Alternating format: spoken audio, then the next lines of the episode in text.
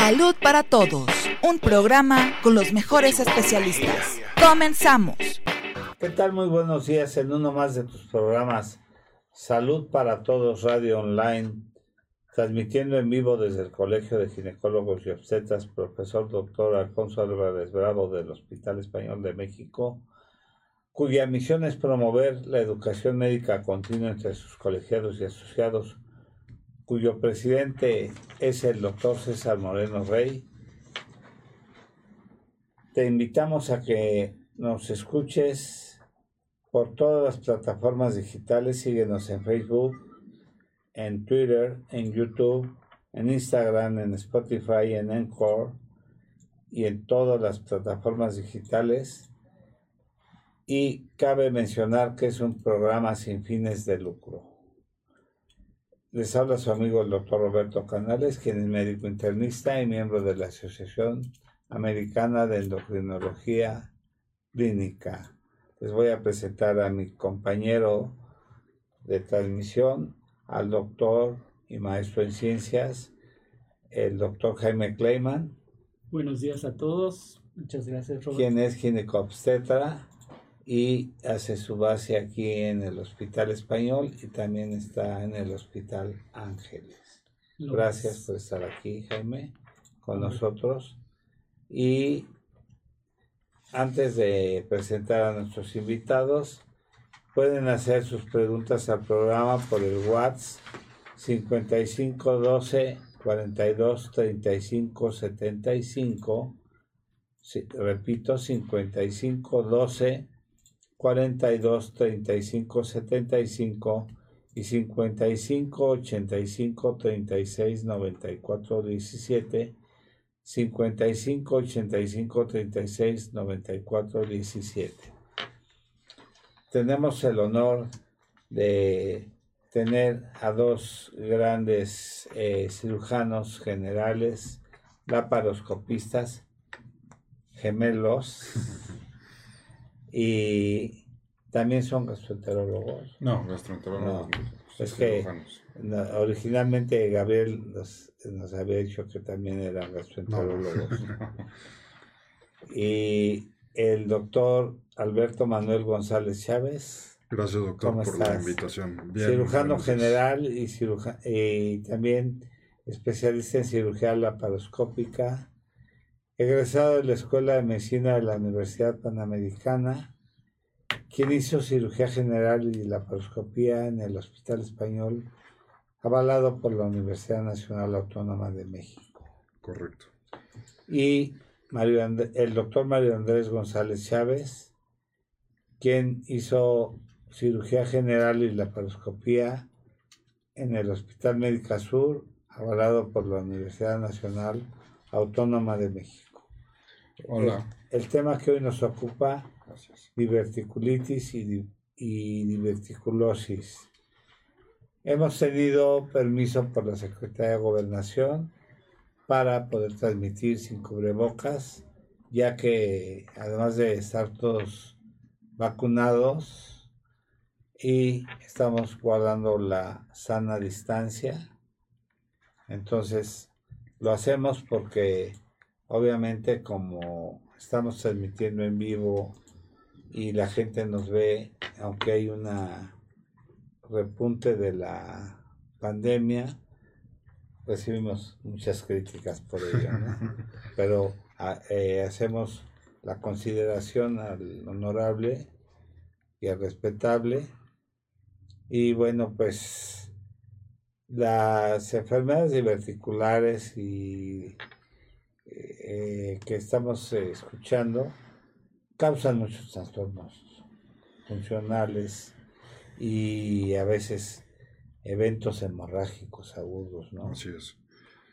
Eh, yo quisiera quien de los dos, Alberto, Manuel o Mario Andrés, nos dijeran qué tanta implicación, en quién es más frecuente, en hombres o en mujeres, eh, ¿En quién se ve más este tipo de padecimientos? Pues tradicionalmente los divertículos que pueden aparecer en el colon eh, se van haciendo más frecuentes o más prevalentes conforme el paciente va avanzando en edad. Tradicionalmente era una enfermedad que veíamos en pacientes mayores de 50 años. ¿no? Siempre eh, se pensaba que era un poquito más frecuente en los hombres, pero la realidad es que se ha visto que es igual de frecuente en hombres o mujeres. Quizás ahora hay, digamos, un cambio en la epidemiología, en donde vemos casos en edades más tempranas. Eh, estamos hablando particularmente de los divertículos que dan problemas, porque quizás eso valdría la pena aclararlo. Podemos tener divertículos en el colon y vivir con ellos y que nunca nos dé ningún problema. De hecho, es el menor porcentaje de los pacientes los que tienen algún problema asociado a los divertículos. Hombres y mujeres de forma similar, con más o menos la misma incidencia, pues tienen o se les encuentran divertículos después de los 50 años y conforme van avanzando la edad, pues es mucho más frecuente verlos y con mayor número de divertículos en el colon. Pero las diverticulitis o las complicaciones asociadas a la presencia de divertículos, pues las vemos igual en hombres y en mujeres. En este cambio que hemos visto que hay pacientes que se presentan ahora a una edad más temprana, eso sí es más frecuente verlo en hombres. Si, si, son menores de 50 años y están teniendo una complicación asociada a la presencia de divertículos en el colon, lo más común es que le suceda a los hombres y no a las mujeres. Muy bien, este, yo quiero hacer una, pues un paréntesis, ¿no? Y, y, si nos eh, quisieran comentar qué es esto qué es la diverticulitis, qué es la... Eh, más bien, número uno, qué es la diverticulitis y qué es la diverticulosis. Sí, porque muchas veces eh, los tomamos como sinónimos y no lo son. Y dos, ¿qué es? O sea, si es eh, un chipote en el, en el este, bueno, para, para hablar en, en, un lenguaje un poquito más entendible, un, chipote en el intestino y qué implicaciones tiene, si, si, si ese chipote se puede llenar de materia fecal, etcétera, ¿Es genético? Mm, o si es genético. O, se va formando. Se va formando. Bueno, antes que nada, gracias por la invitación. Y bueno, contestando. Bienvenidos, Gracias, gracias. Contestando la pregunta, pues podemos decir que los divertículos, efectivamente, la forma más fácil de entenderlo es como una, un chipote que le sale a la pared del colon. A veces hacemos la analogía con un, con un chipotito de las llantas de las bicicletas, que ahí es como muy común verlo. Y justamente los divertículos se forman en el sitio en el que las arterias que le llevan sangre a la pared del intestino penetran la pared, son las arterias rectas, a veces también se llaman arterias perforantes, y es una zona de debilidad natural en el intestino y debido a las presiones que maneja el intestino dentro de su luz, es por lo, por lo que se producen los divertículos, ¿no? Y obviamente pues eso también tiene que ver un poquito con la edad, pues es un intestino pues de 50 años que ha estado manejando presiones altas durante mucho tiempo y es cuando aparecen los divertículos, ¿no? Y, y sí es muy importante lo que dice usted, doctor, hacer la diferencia entre diverticulosis. La diverticulosis es la presencia de divertículos en el colon sin manifestaciones clínicas. Y entonces la pregunta natural sería, entonces, ¿cómo nos damos cuenta que lo tiene el paciente? Pues es un hallazgo incidental. Por ejemplo, cuando se les está haciendo una colonoscopia de screening para cáncer, ¿no? Después de los 45 años, ahí el, endoscopista nos puede decir, pues tiene divertículos este paciente y no tiene manifestaciones clínicas asociadas, a eso le llamamos diverticulosis. Y el otro espectro es la enfermedad diverticular, cuando los divertículos producen síntomas. Ok, o sea que en muchos de los casos suele ser una, una alteración de hallazgo radiológico, lo que tú dices incidental, y que no siempre tienen que causar problemas. No, más o menos el 25% de los pacientes que tienen divertículos van a tener enfermedad diverticular y el resto de los pacientes pues pueden tener eh, la presencia de divertículos pero sin manifestaciones clínicas. a algunos lo he oído de algunos colegas o de algunos casos que, dicen que son como pseudoapéndices. Está bien usado el término. Eh, pequeños, algunos grandes, pero múltiples. Sí. En realidad es, eh, pues así lo decimos, son pseudodivertículos y el hecho que, digamos, la definición de pseudodivertículo es que no involucra la totalidad de las capas del intestino. Un divertículo verdadero, por ejemplo, podríamos poner eh, como para ejemplificar el divertículo de Meckel, que es otra cosa. Ese es un divertículo verdadero porque tiene todas las capas del intestino. Los divertículos colónicos, la mayoría, son pseudodivertículos implican solamente la capa mucosa y submucosa y por eso no son divertículos verdaderos o son divertículos falsos o son pseudodivertículos. Okay. Porque en alguna ocasión me tocó ver a... Bueno, ya me ha tocado ver dos o tres pacientes con grandes hemorragias por enfermedad diverticular complicada, ¿no? Sí, sí, sí. Y que han, eh, que han tenido que hacer eh, micolectomías y, y los pacientes, bueno, en, en problemas verdaderamente críticos, pero pacientes por, por otro tipo de complicaciones que, que, lo han, que lo han llevado. Y yo recuerdo mucho a este paciente que, por cierto, se llama Roberto, que coincidió eh, la vez que, que, a mí me tocó verlo, de que había comido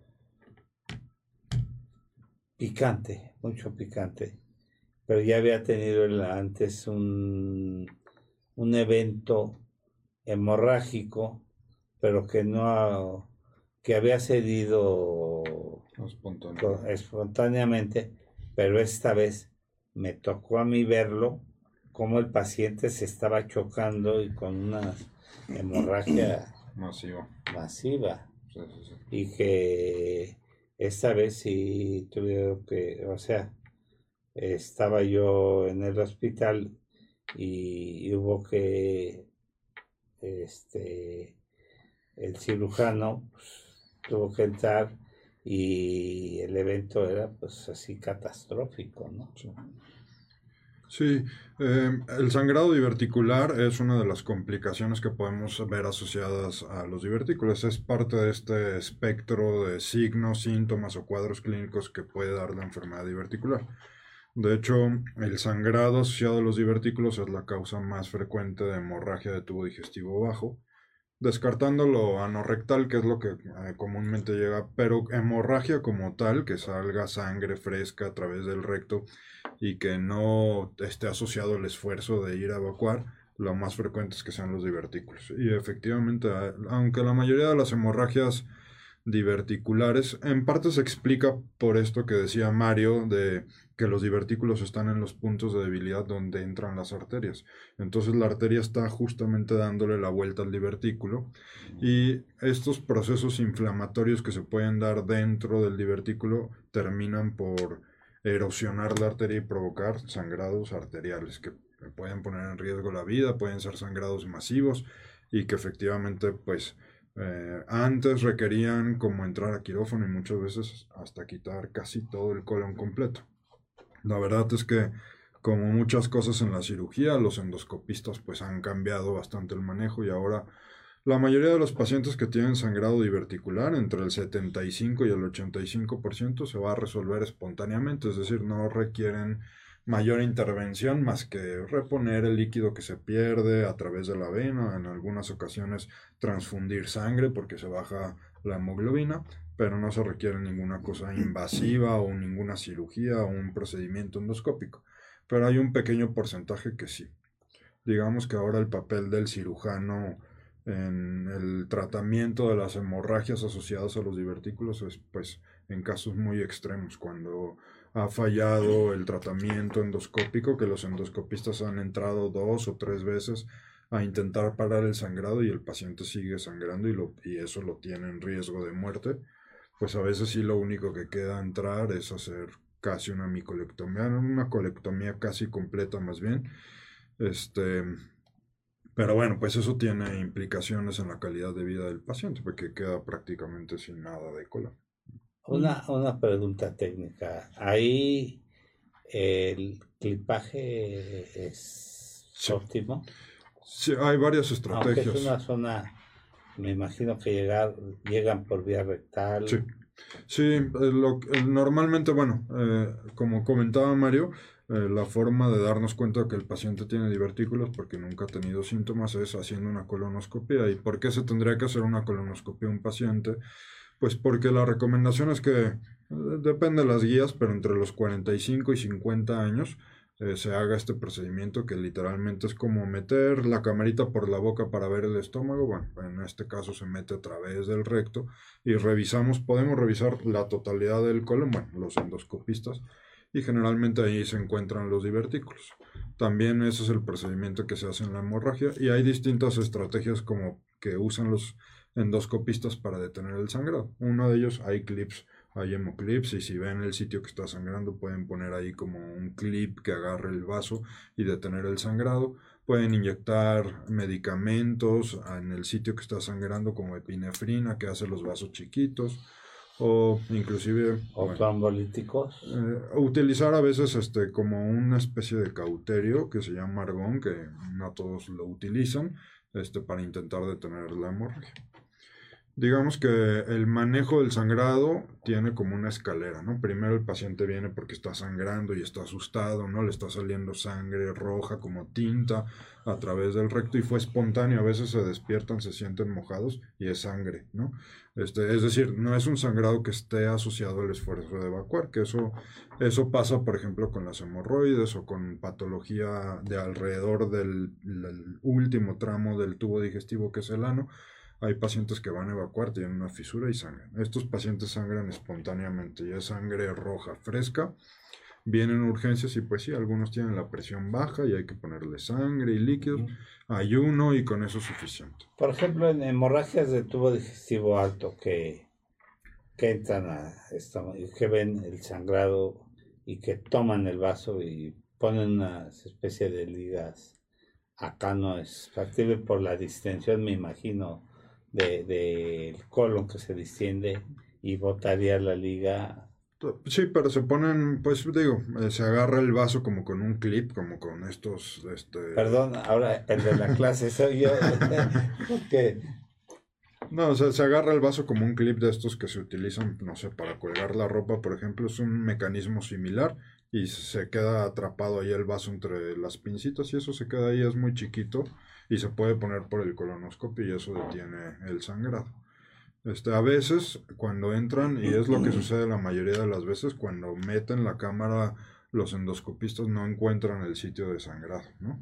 Y entonces no pueden hacer ninguna intervención, ven restos de sangre, pero no ven el sitio exacto donde está sangrando, y a veces es necesario hacer dos o tres endoscopías para buscar el sitio.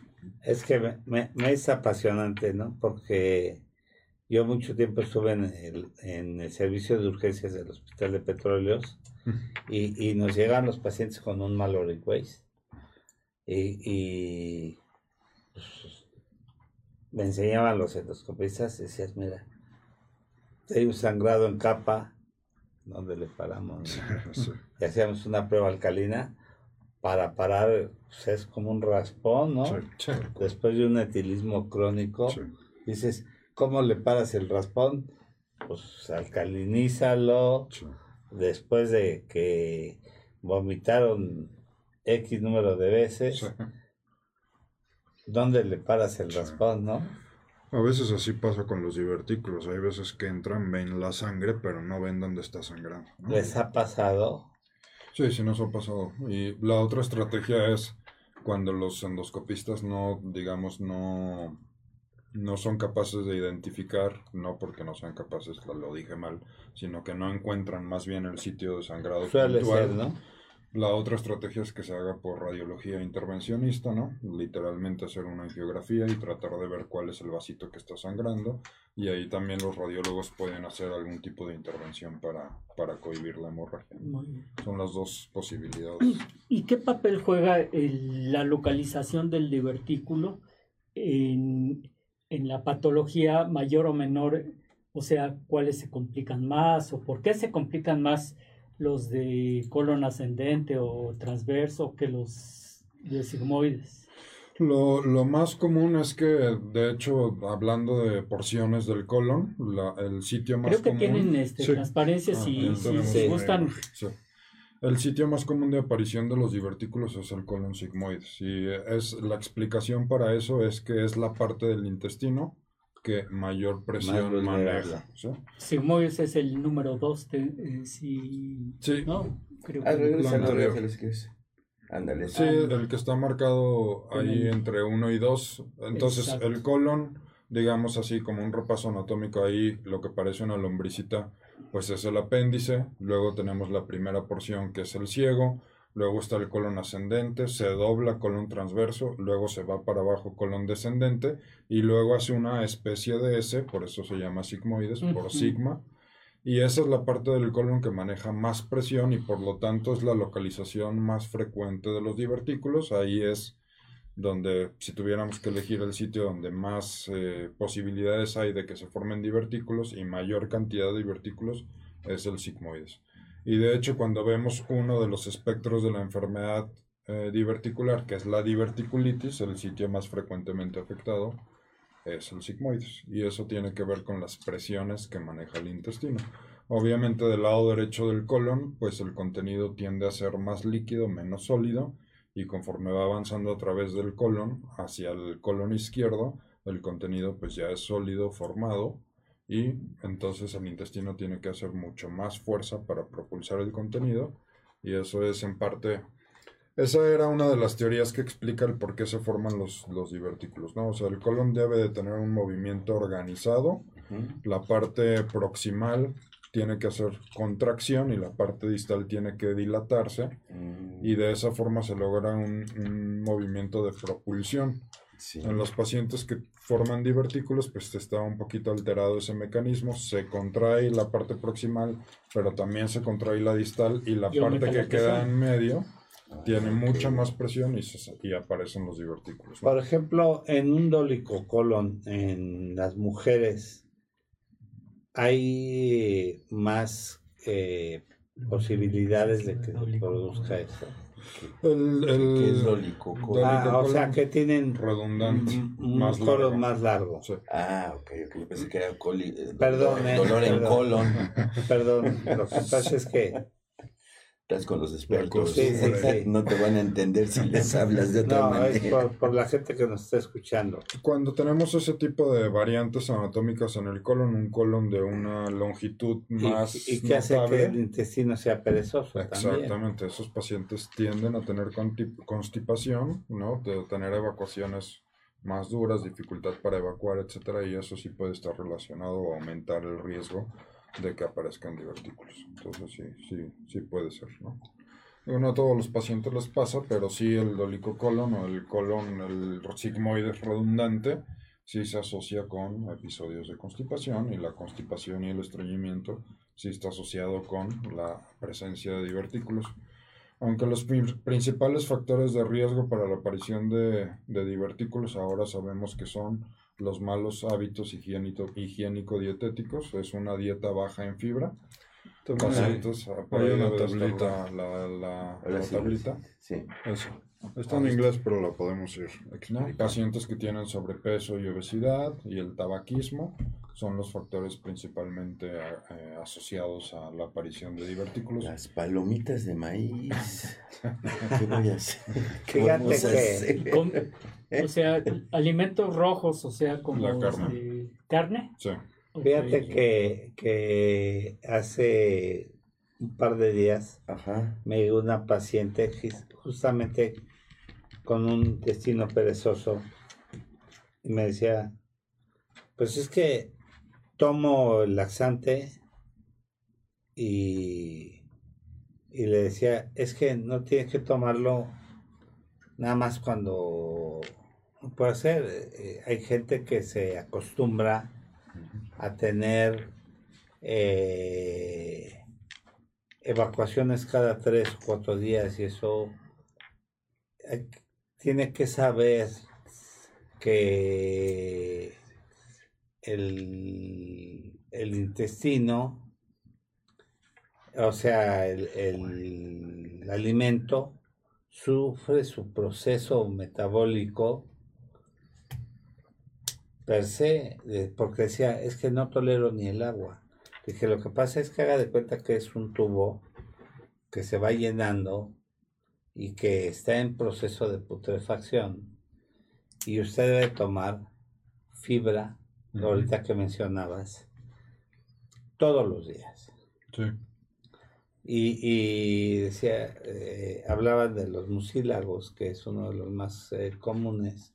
De, los mucílagos es uno de los laxantes más conocidos, el famoso metamucil, y que es muy bueno. y que por el tiempo este, eh, llega a ser muy utilizado cuando es bien utilizado. Este, no sé qué, qué comentario de hecho, de ello. Hay una recomendación como muy específica justamente para la enfermedad diverticular, que los pacientes deberían de estar consumiendo más o menos 30 gramos de fibra al día, que no necesariamente tiene que ser un suplemento de fibra, a algunos pacientes se les hace más fácil consumirlo así, también lo pueden consumir a través de alimentos que tengan fibra, pero si no lo logran, efectivamente, como usted lo señala, doctor, el, el metamucil, es uno de los, pues de los eh, fibras que tenemos fácilmente disponibles y que es fácil tomar y todo. Y sí, efectivamente también usted lo menciona, el metamucil hay que tomarlo como muy cuidadosamente, pues porque si se toma de forma inadecuada, pues nos da el efecto contrario, ¿no? Puede estreñir a los pacientes y de hecho nosotros a veces lo usamos justamente para los pacientes que tienen estomas, eh, el intestino asomado por la pared, por la pared abdominal, para eh, hacer más espeso el gasto del estómago, Forma bolo. Exacto, forma bolo. Sí. vamos a este, pues a invitarlos a los que se están conectando apenas. Estamos revisando el tema diverticulitis y diverticulosis. ¿Qué es eso? Están con nosotros los especialistas Mario y Alberto González. Por favor, manden sus preguntas, comparte este video, dale like a los al programa, activa esa campanita mira, tenemos algunos saludos. Dice este Alex Betka, como siempre, dice, ya estamos listos en primera fila. Sí, los de Lilian los Nino, hicieron la entrada musical. Exacto. Buenos días, Dios los bendiga hoy y siempre. Anaíta Cas, muy buenos días. Bendiciones a mi padrino, doctor Roberto. Eh, la doctora Maru está mandando una pregunta. Y pues ayer fue su cumpleaños de la doctora ah, Maru. Sí, sí, la doctora Maru. Entonces esperamos que la hayas pasado muy bien. Y pues la pregunta de Maru dice, buenos días, qué padre está el tema, no se había tocado ese tema. Eh, pregunta, ¿la enfermedad de diverticulosis va de la mano con la enfermedad de Crohn? Pues la, la, la enfermedad de Crohn o enteritis regional. Ajá, ¿qué, es eh, eso? La, pues no, ellos, eh, pero, pero yo también lo puedo contestar. Sí, la, sí, la, la enteritis regional eh, el problema es de que cuando hacen un proceso agudo, se fistulizan. O sea, aunque tienen un, una histología aparentemente no maligna, tienen un comportamiento maligno. Sí. Los divertículos. No, no, enfermedad de Crohn. Ah, La enfermedad de Crohn o enteritis y, el problema de, de, la enfermedad de Crohn, que tiene mucha liga con los fumadores y tiene mucha relación más en mujeres que en hombres. No sé su, su experiencia, pero yo tuve una paciente que cuando vimos las, las placas se veía pues todo parecía un cuadro apendicular ahí complicado. Y cuando llamé al cirujano, era una catástrofe, la apéndice eh, perforada, aparentemente eh, se resolvió el problema, pero la paciente se fistulizó a, pared abdominal, se mandó a patología la pieza y resultó una enfermedad de Crohn, terminó con una este, micolectomía, un estoma, varias cirugías y la paciente, bueno, duró tres meses en el hospital y al final falleció, ¿no? Pero mil complicaciones, tratamientos, son pacientes que se complican bastante, que la, la, experiencia y yo pienso que son eh, padecimientos, ahora ya eh, Takeda acaba de sacar un medicamento ¿no? para, la enfermedad de Crohn, pero son padecimientos bastante difíciles de manejar, ¿no?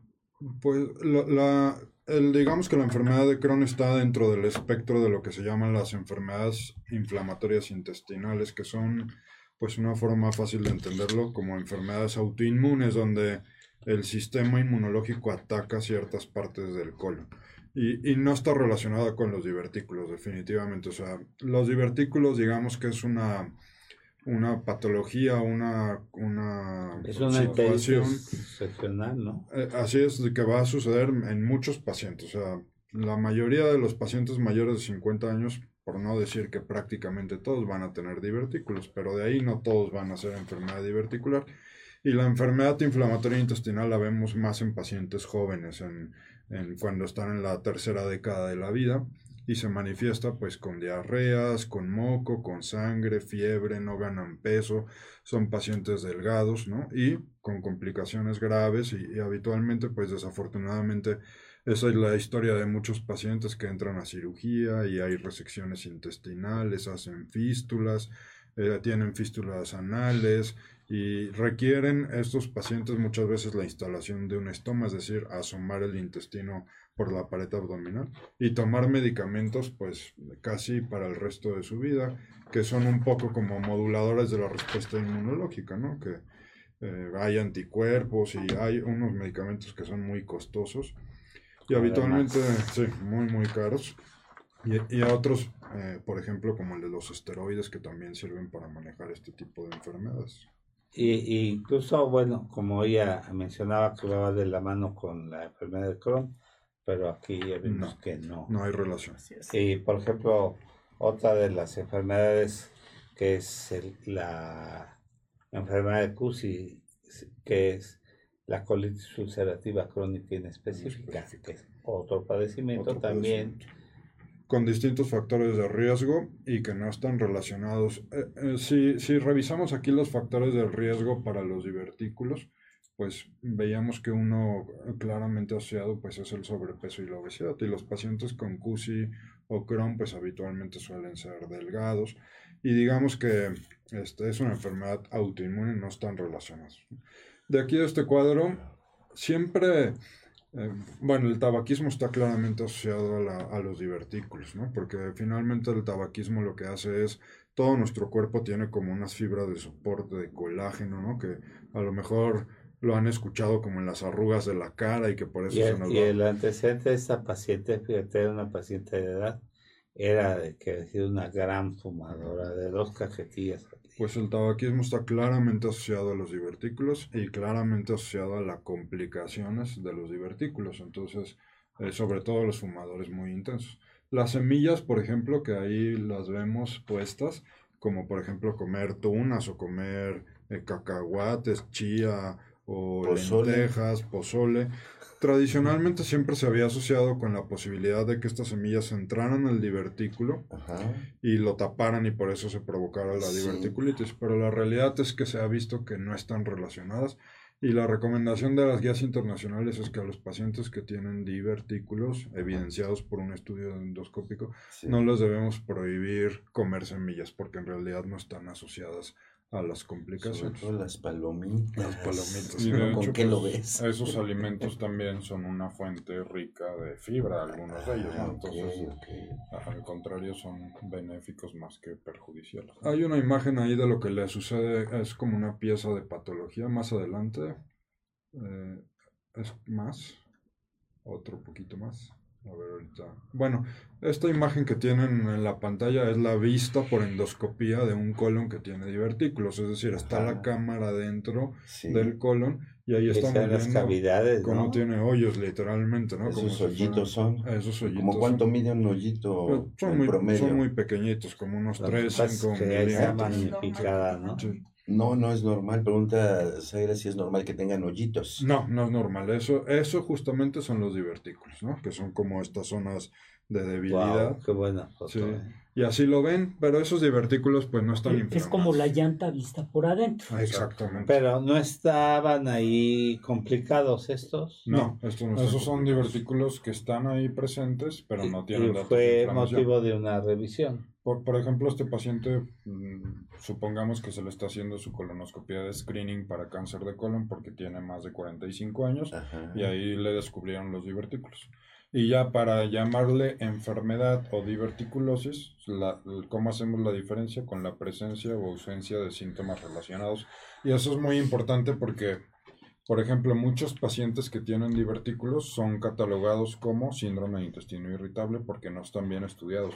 Mm, o sea, los pacientes, bueno, ya sabemos que el síndrome de intestino irritable, también conocido como intestino perezoso, eh, es un diagnóstico de descarte. Para que nosotros podamos decirle al paciente, usted tiene síndrome de intestino irritable, hay unos criterios, pero tuvimos que haber descartado primero todas las otras enfermedades que podrían explicar las manifestaciones clínicas que tiene el paciente y entonces como no lo hacemos, muchos pacientes con divertículos los catalogamos como síndrome de intestino irritable y no es, no es adecuado, no es correcto. ¿no? Mario, perdón, ¿tú, tú ves esto en tu estudio, ves un paciente que no, que no está complicado, sí. estableces un criterio eh, de dieta, sí le das eh, procinéticos o le das algún medicamento eh, que module la motilidad intestinal.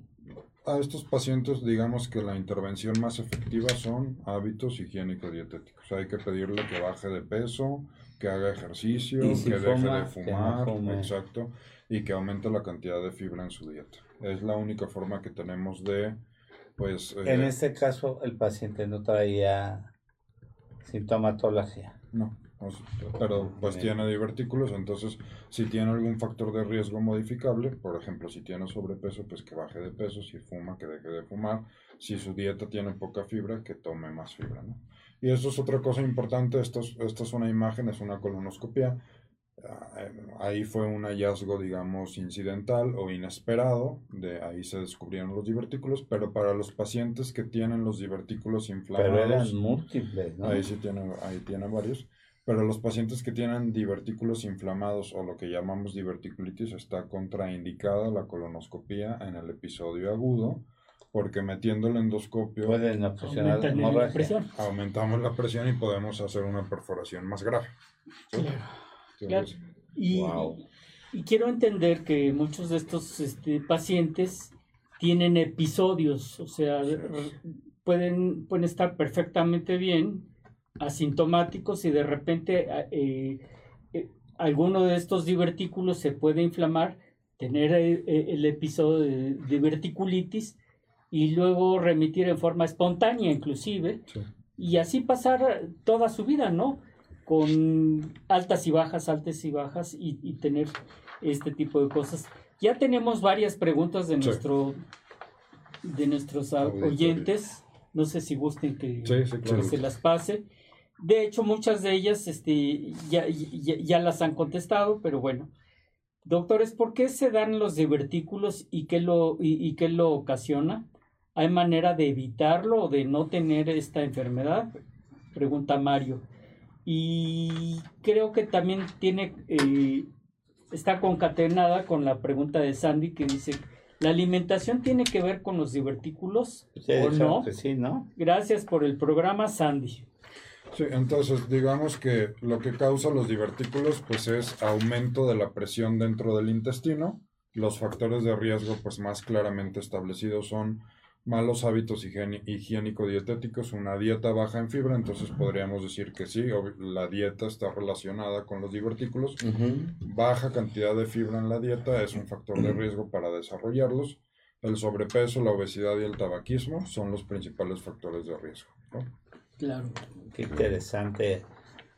Vale la pena que, bueno, ya que están ustedes aquí, que sugieran a los escuchas que, que oriente su alimentación. Menos alcohol. El alcohol no cuenta. Es que no podemos vivir sin café y si de repente una copita, ¿verdad? Pues de repente una copita de, de un, buen, un buen tinto, ¿no? 100%. Los, los, este... Además es una... No, pero el alcohol salió negativo, ¿no? En la gráfica. Sí, salió negativo. sí, realmente no. O sea, sí está permitido. sí, sí, sí, vitamina D y las estatinas. Y las, este, las semillas, ¿no? No vaya a pasar como un, un paciente que que estaba tratando y que fue eh, trabajar en el Politécnico, me dijo que si se podía tomar una copita, no tiene ningún problema. Hay copitas, sí, hay copitas. Y, y, y fue... Una pecera. Y se puso hasta las chanclas y al otro día fue la familia a reclamarme, le dije, perdónenme, pero su papá, que ya falleció el paciente, esto fue hace años, me preguntó si se puede tomar una copa. Yo no le dije, vaya y embrutezcate, ¿no? pues sí. O sea, tiene que ver mucho el, eh, este, la moderación en todo, ¿no? Totalmente. Pero sí es bien importante que la dieta del mexicano sin hacer alusión a nada ni a nadie, es pobre en, fibra, ¿no? Y alto en carbohidratos.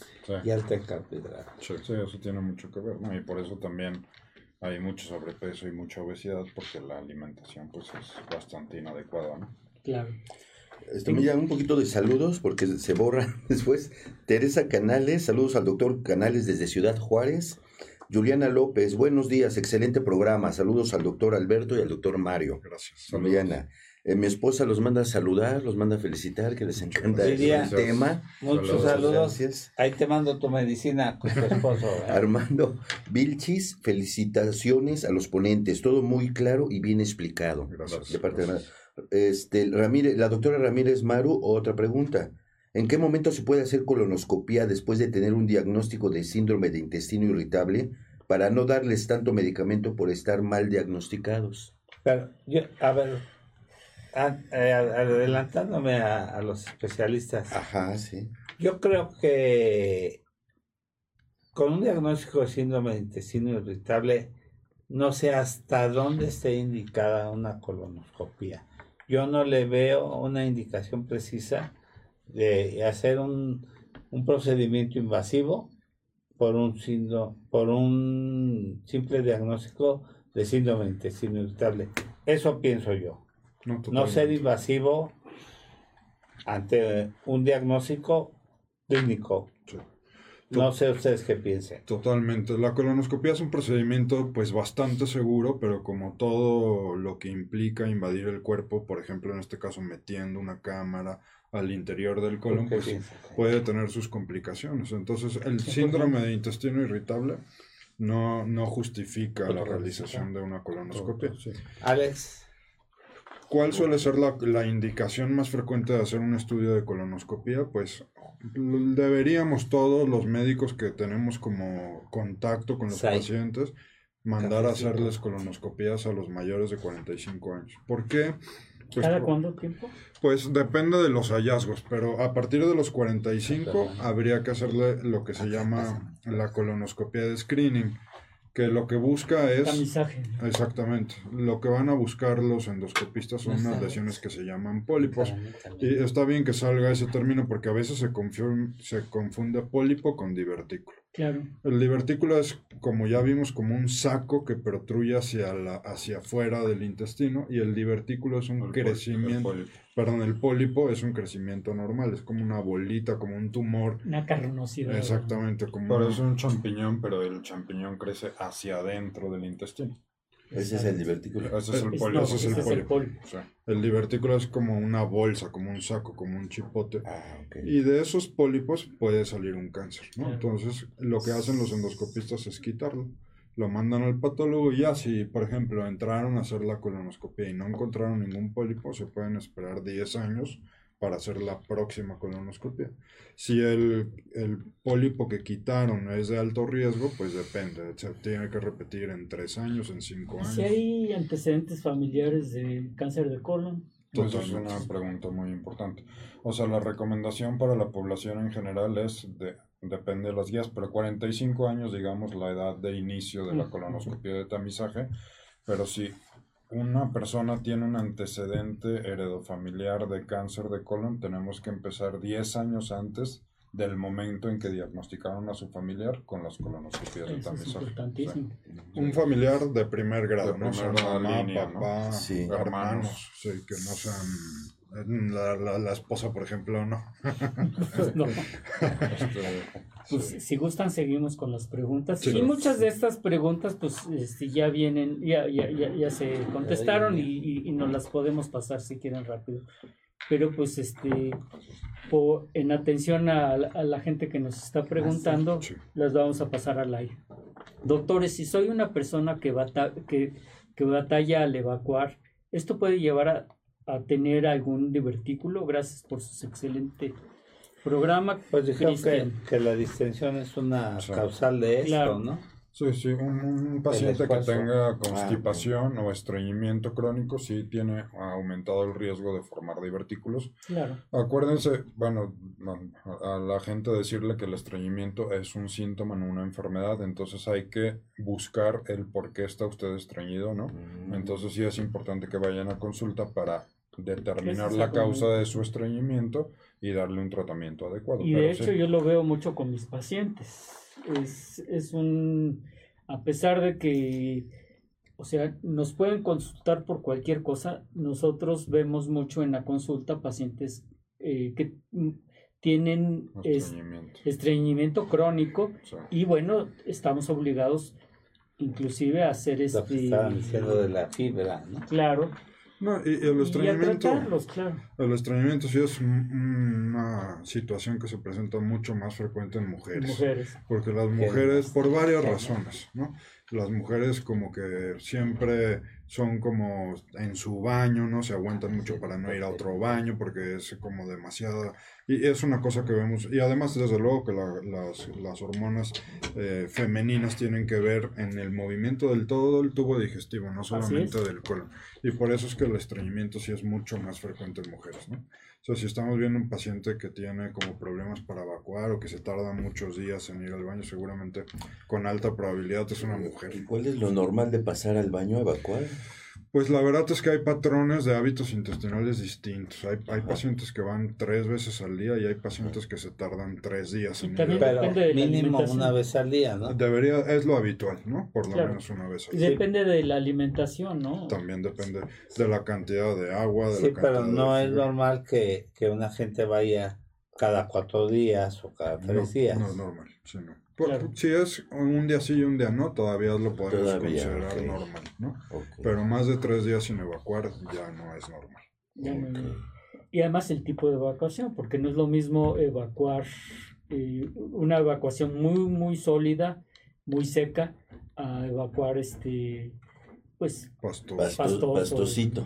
O fragmentos, así, los bolitos como conejito. Sí, lo, que, lo que dicen los criterios de Roma, ¿no? Exactamente. Que dicen Ah, o sea, como borreguito y todo ah, eso. Exacto, tortas. Eso es una de las funciones del colon y, y eso explica también un en parte lo que estamos hablando, ¿no? Una de las principales funciones del colon es quitarle el agua a las evacuaciones, ¿no? Finalmente el intestino delgado se conecta al colon y ahí llega todo el líquido y conforme va avanzando por el colon, el colon va absorbiendo el agua. Mientras más tiempo esté, digamos, el bolo fecal, la materia fecal ya formada en el colon, más seca va a ser y más trabajo cuesta expulsarla.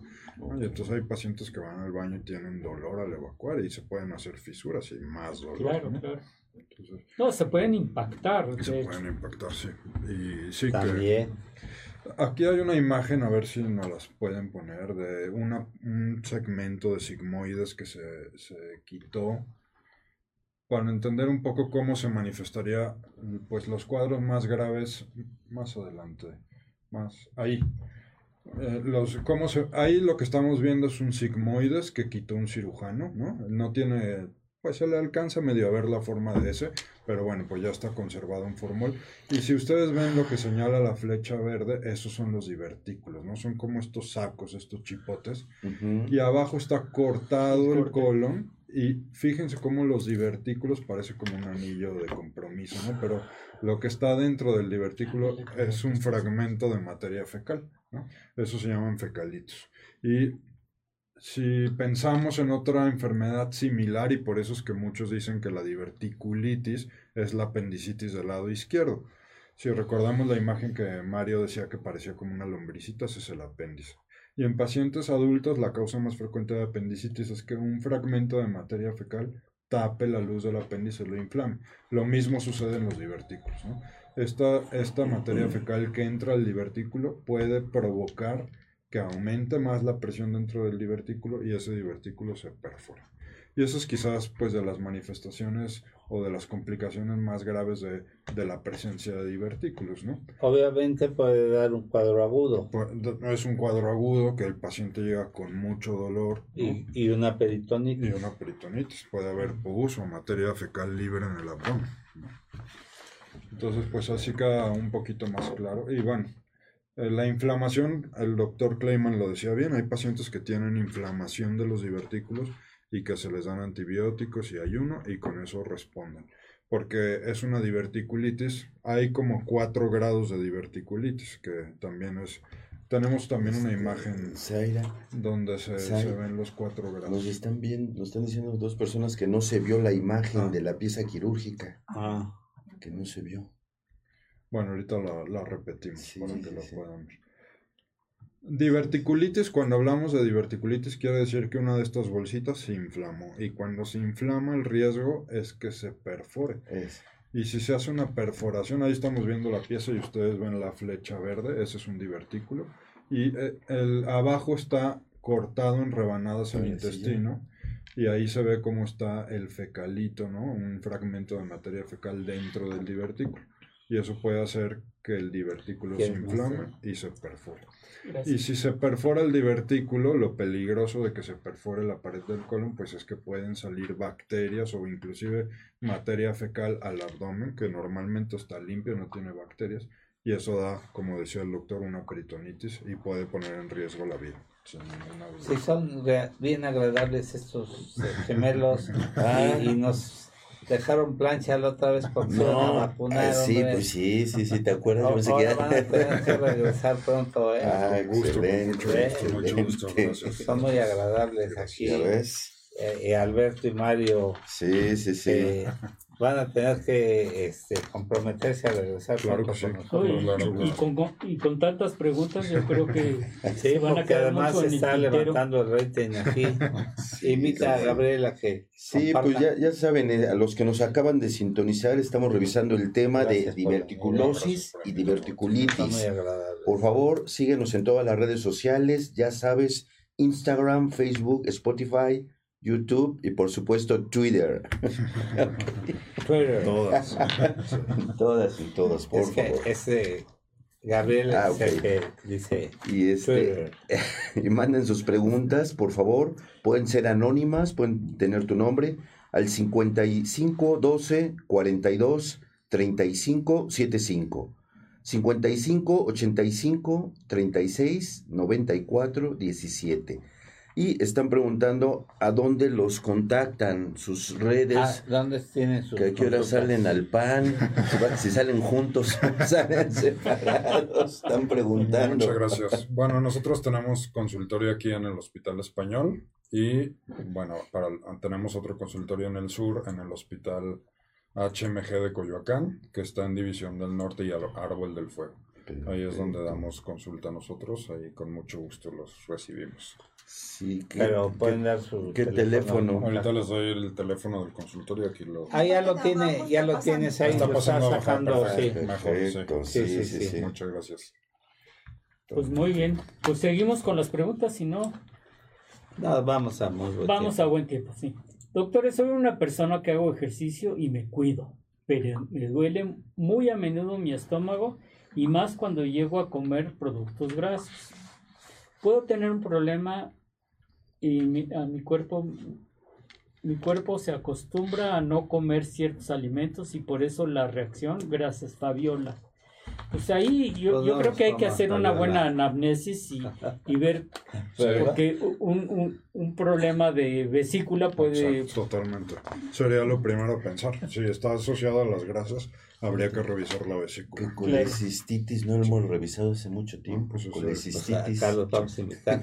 es como el, el paciente que dice, cada que tomo Coca-Cola me hace daño. Pues no tome Coca-Cola, por favor, ¿no? Pues, pues que tome like. Que tome todo solo, ¿no? Claro, que lo tome así. Derecho. Derecho. Doctores, ¿las palomitas y los elotes hacen daño o causan divertículos? Gracias, pues Carol. Los esquites. No, No, no, sí, ya se habló de esto. Doctores, no, no, pero es que nos acaba de sintonizar, entonces por eso es bueno que lo repitan. a ver, aquí, en la diapositiva pusimos como los factores que se asocian positivamente al desarrollo de divertículos y los que no.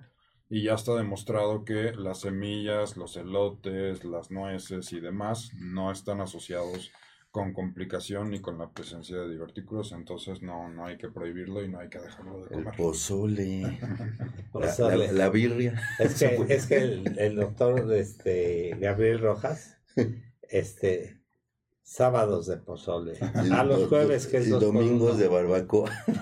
dos por uno. sí, no, imagínate. Doctores, ¿hay síntomas que nos puedan dar eh, eh, o decir que tenemos este o que podamos identificar para saber si tengo algún problema con mi estómago o intestino. ¿Cómo identificar un divertículo, intestino irritable o alguna otra cosa? Pregunta Miriam. Bueno, eso es importante porque a veces comparten los síntomas. El síndrome de intestino irritable que la mayoría de los pacientes Digamos que hay como tres eh, formas clínicas más comunes de presentación del síndrome de intestino irritable.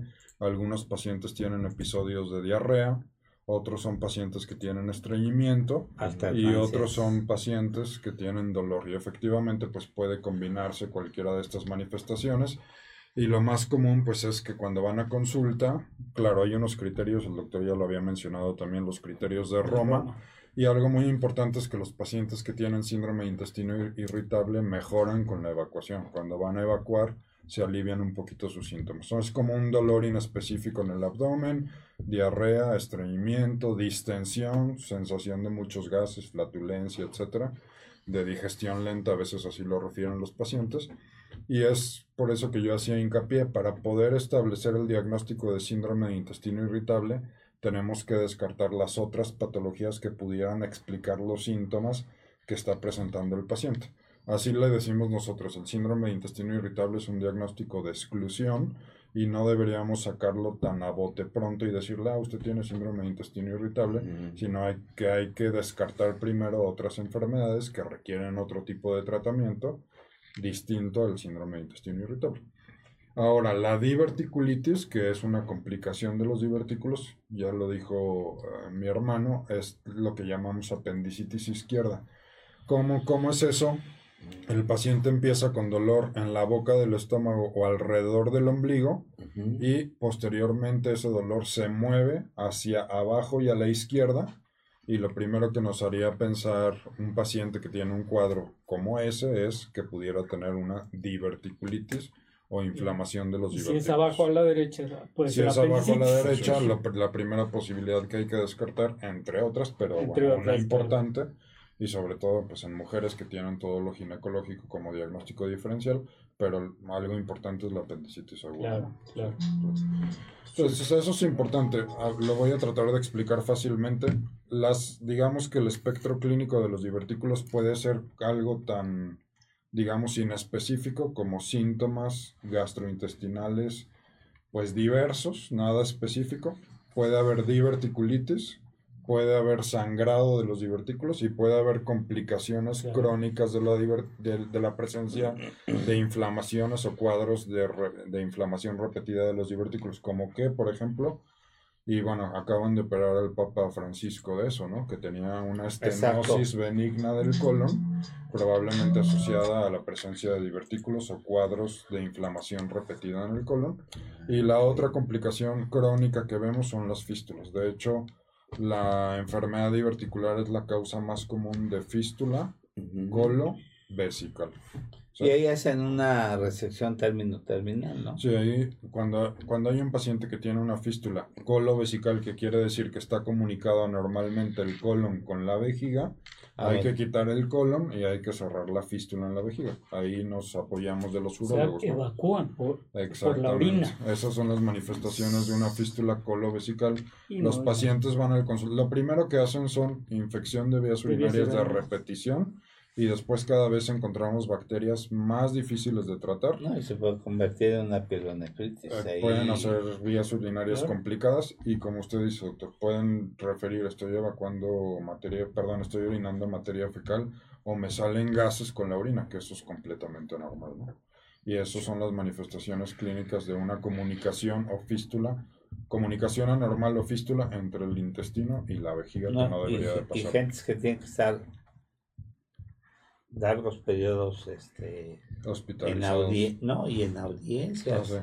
Qué incómodo, ¿no? Sí, bueno, este, y es, eso sí es mucho más frecuente en hombres porque las mujeres tienen un factor protector para hacer la fístula. El útero. El útero. El útero está entre la vejiga, está la vejiga, está el útero y después está... Es un tabique, entonces es difícil Pero si... Pero si, están operadas... Rojas, que es un cirujanazo, y hace bastante histerectomía ya se las quitó, ya no hay esa Nunca había pensado en eso. Entonces, exactamente. Este, si vemos una mujer con una fístula colovesical, seguramente está histerectomizada, ya no tiene el...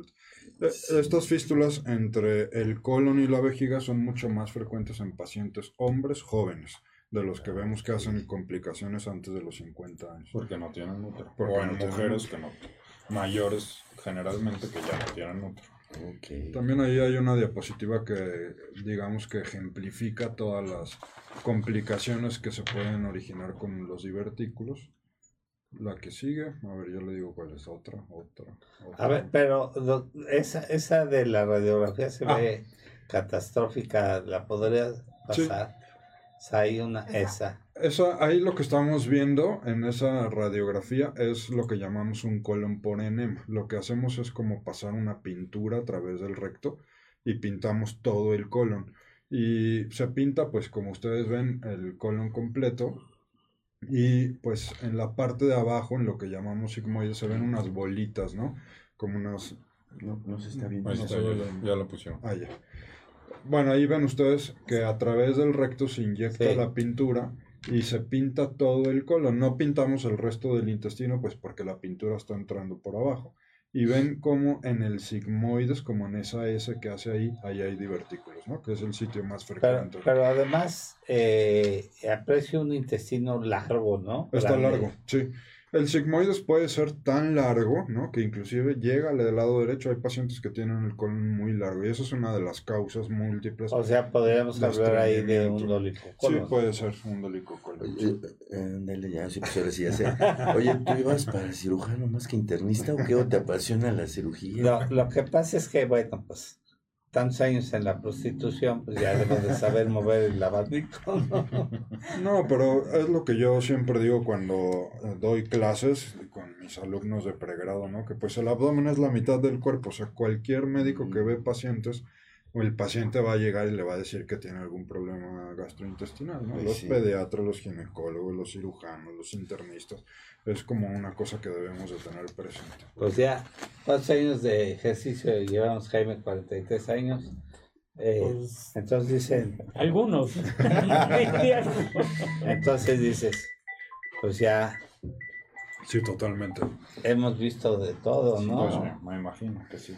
Sí, hemos visto de todo. Sí, este, hay, hay, hay, muchas preguntas que ya se contestaron, pero sí. ¿cuál es la diferencia de, entre divertículos y el Crohn? ¿Todos tienen el mismo síntoma o qué lo ocasiona? Eso pregunta Tania. Pues ya lo mencionaron, pero bueno. Si quieren aclarar. Eh, pues bueno, eh, o sea, que quede la idea de que el Crohn pertenece a un grupo de enfermedades que se llama enfermedad inflamatoria intestinal. Es el Crohn y el CUSI, a lo mejor le suena, y esas son enfermedades autoinmunes, ¿no? O sea, el propio cuerpo se ataca y no tiene nada que ver con los divertículos, que son otra cosa completamente diferente. Colitis ulcerativa crónica inespecífica. La enfermedad de los divertículos se da por no poder evacuar o cuando se hace mucho esfuerzo al evacuar. Gracias por el programa, pregunta Fabiola.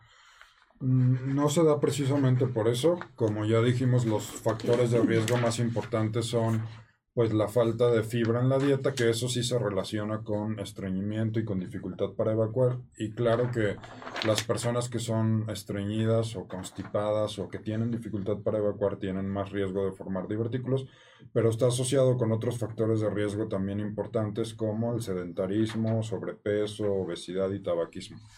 No necesariamente por ser estreñido o constipada va a tener divertículos, pero sí aumenta un poquito el riesgo. Y pues bueno, lo, conveniente sería que no, que no viviéramos o las personas no vivieran estreñidas o constipados, ¿no? Pero no es la, única causa. Que, que entraba o usaba su cigarrito para evacuar. exactamente. Luego se acostumbran, sí. Y eso pues, es muy mala. Y luego si no fuman, pues ya no pueden evacuar, ¿no?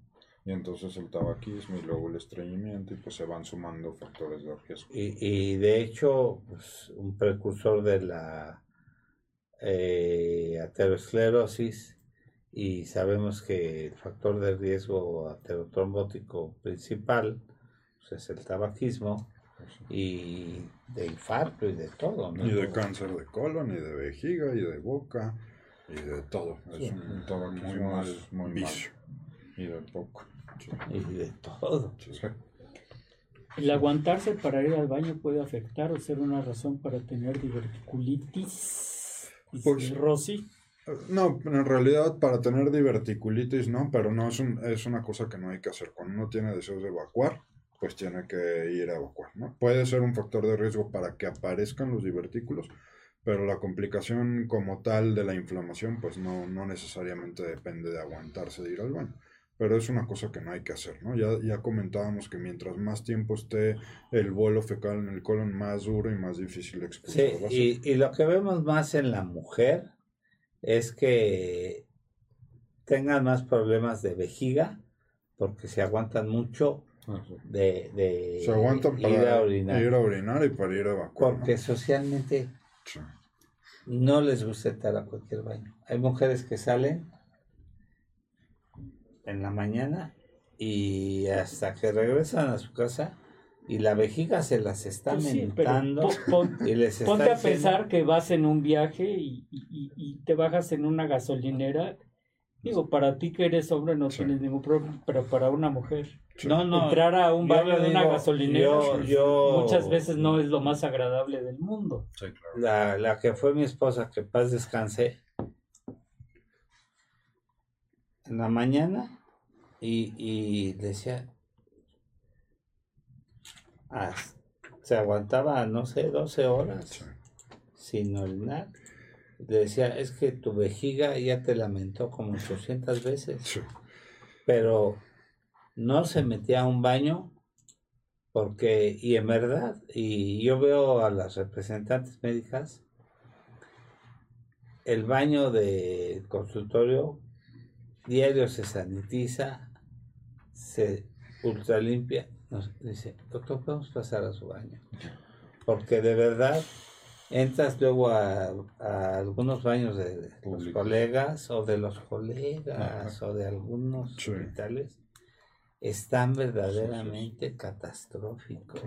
pues los de la carretera suelen ser catastróficos. Sí, lo que te y, y, digo, para ti es fácil decir, voy al baño, pero... Uno pues como quiera que sea, pero una mujer no fácilmente entra a un baño. Pues yo también siempre les digo a los pacientes que eso es un hábito que hay que hacer. ¿no? Si uno tiene ganas de orinar, tiene que ir.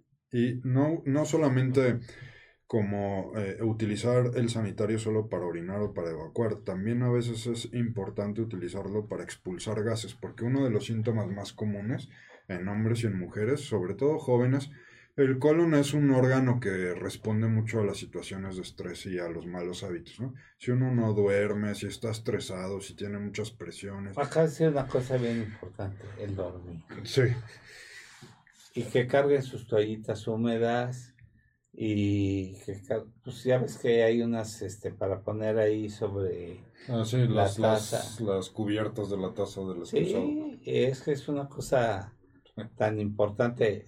Por ejemplo, tú que eres ginecólogo, ayer me llega una chica de 24 años primigesta, asustadísima, me la manda la familia con el esposo, que, eh, que el doctor, eh, le había visto un doctor de una eh, clínica, ya con este con la tocó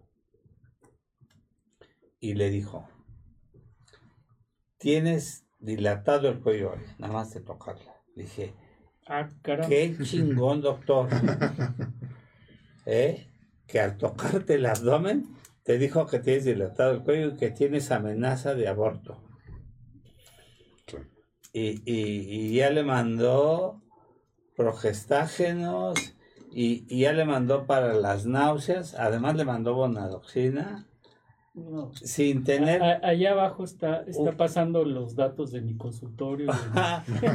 y además, por favor. La muchacha venía en crisis pues con el muchacho. Entonces le dije, oye, ese doctor es un chingón, ¿eh? que tiene vista de ultrasonido, digo, manos de ultrasonido, y, y además allá 38 no en temperatura. Le dije, mira, y traía algo de dolor. Vamos a hacer una prueba rápida de orina, infección de vías urinarias. sí, sí, sí.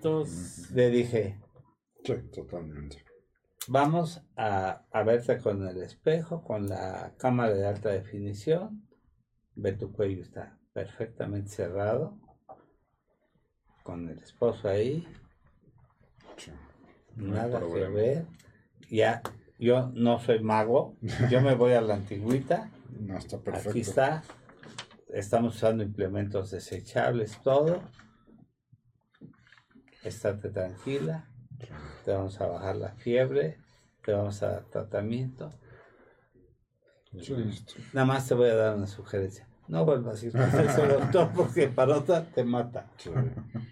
Sí, como idea general, pues eso, ¿no? ¿no? No quedarse con las ganas ni de ir al baño, ni de evacuar, ni de sacar gases. Cuando es necesario, es necesario para hombres y para mujeres. Claro, dicen que más vale perder una tripa que, perder, que diga, más vale perder un amigo que perder una sí, tripa. Totalmente. No, se están, eh, ¿podemos ir a un pequeño cortes ahí? Podemos ir a un pequeño corte. Sí, de acuerdo. Pues muy bien, este, estamos aquí con, con, los doctores Alberto Manuel y Mario Andrés, tratando el tema de diverticulitis y diverticulosis. Por cierto, un tema bastante, bastante interesante, pues que no nada más este, los cirujanos o los gastroenterólogos deben de, tener y deben de saber, sino yo creo que todo médico que se dedica a ver el área abdominal, pediatras, este, ginecólogos, pues tenemos que, que saber, ¿no? ¿Por qué? Porque tenemos que hacer eh, muchas veces el diagnóstico diferencial de, de, de, este tipo de problemas con lo que nos atañe a cada uno de nosotros en, nuestro frente de batalla. Y bueno, pues las preguntas siguen y, siguen llegando. Tenemos eh, una pregunta que, que sí es bastante interesante. Dice, doctores, si una persona tiene algún problema intestinal o con divertículos, ¿puede ser cáncer? Excelente programa, pregunta Cintia. ¿Qué, qué, le vamos a decir a Cintia, doctores? Miren, cuando un, paciente acude a valoración porque tiene diverticulitis, porque se le inflamaron los divertículos, ya habíamos dicho que en el episodio agudo de inflamación no se recomienda la colonoscopia porque podemos empeorar el problema. Pero lo que sí se recomienda es que ese paciente que estamos viendo ahorita con un problema agudo, seis a ocho semanas después, cuando se haya resuelto lo agudo, se haga una colonoscopia y sobre todo si nunca le han hecho una colonoscopia, precisamente para evaluar si no existe un problema adicional como el cáncer de colon. Efectivamente, algunas de las manifestaciones de la enfermedad diverticular son compartidas por el cáncer de colon. Entonces, sí, sí puede ser que coexistan el problema de divertículos y el cáncer. Y la recomendación es que un paciente que tuvo diverticulitis o una complicación de los divertículos, seis a ocho semanas después se haga una colonoscopia para descartar cualquier otro problema, pensando sobre todo en cáncer y además ya sabemos que los pacientes que tienen diverticulitis tienen un riesgo más elevado que la población que nunca ha tenido diverticulitis de cáncer de colon de hasta seis veces. Entonces sí es muy importante que hagamos la colonoscopia para descartar. ¿Y si hay antecedentes familiares? Si hay antecedentes familiares de cáncer de colon, esos pacientes deberían ya estar, de, ya estar en vigilancia médica para tratar de pues en caso de que se presente el cáncer, diagnosticarlo oportunamente, ¿no? Siempre que alguien tenga, igual para lo ginecológico, ¿no? O sea, cuando alguien tenga un familiar directo con un cáncer, esos pacientes deben de estar en revisión médica periódica para que los médicos los vayan guiando sobre qué deben de hacer para tratar de, bueno, si desafortunadamente ellos también van a tener cáncer, que se diagnostique oportunamente y podamos Yo, yo creo que acabas de tocar un punto muy importante en cuestión de medicina preventiva. Es, eh, yo creo que la medicina preventiva debe de ser lo que nosotros como médicos debemos de priorizar y no esperarnos y bueno, pues, eh, justamente este tipo de programas es para eso, ¿no? O sea, decirle a, la gente que nos está viendo, que nos está escuchando, pues este, que, que no minimice ciertas cosas, ¿no? Además, yo escuché a los doctores que, que dijeron que puede ser divertículo y que se puede quitar en forma espontánea. Aguas porque efectivamente, este, pues nosotros como médicos tenemos la obligación de descartar un problema mayor y si lo atendemos en forma inmediata y si lo atendemos en forma eh, antes de que se presenten muchos de los casos, a priori, pues vamos a tener mucho más éxito en el tratamiento que si ya lo atendemos en forma posterior o tardía. Sí, que eso es una cosa muy interesante que sucede, por ejemplo, en la diferencia entre hombres y mujeres. Como que las mujeres tienen mucho más la cultura de ir al médico, de atenderse, aunque no estén enfermas, revisarse, checarse, como que lo tienen muy interiorizado, en parte pues por sus embarazos y porque tienen que ir al ginecólogo y y los hombres no, ¿no? Pero la realidad es que efectivamente nosotros deberíamos estar eh, centrados en, en, evitar complicaciones y no en tratar las complicaciones, ¿no?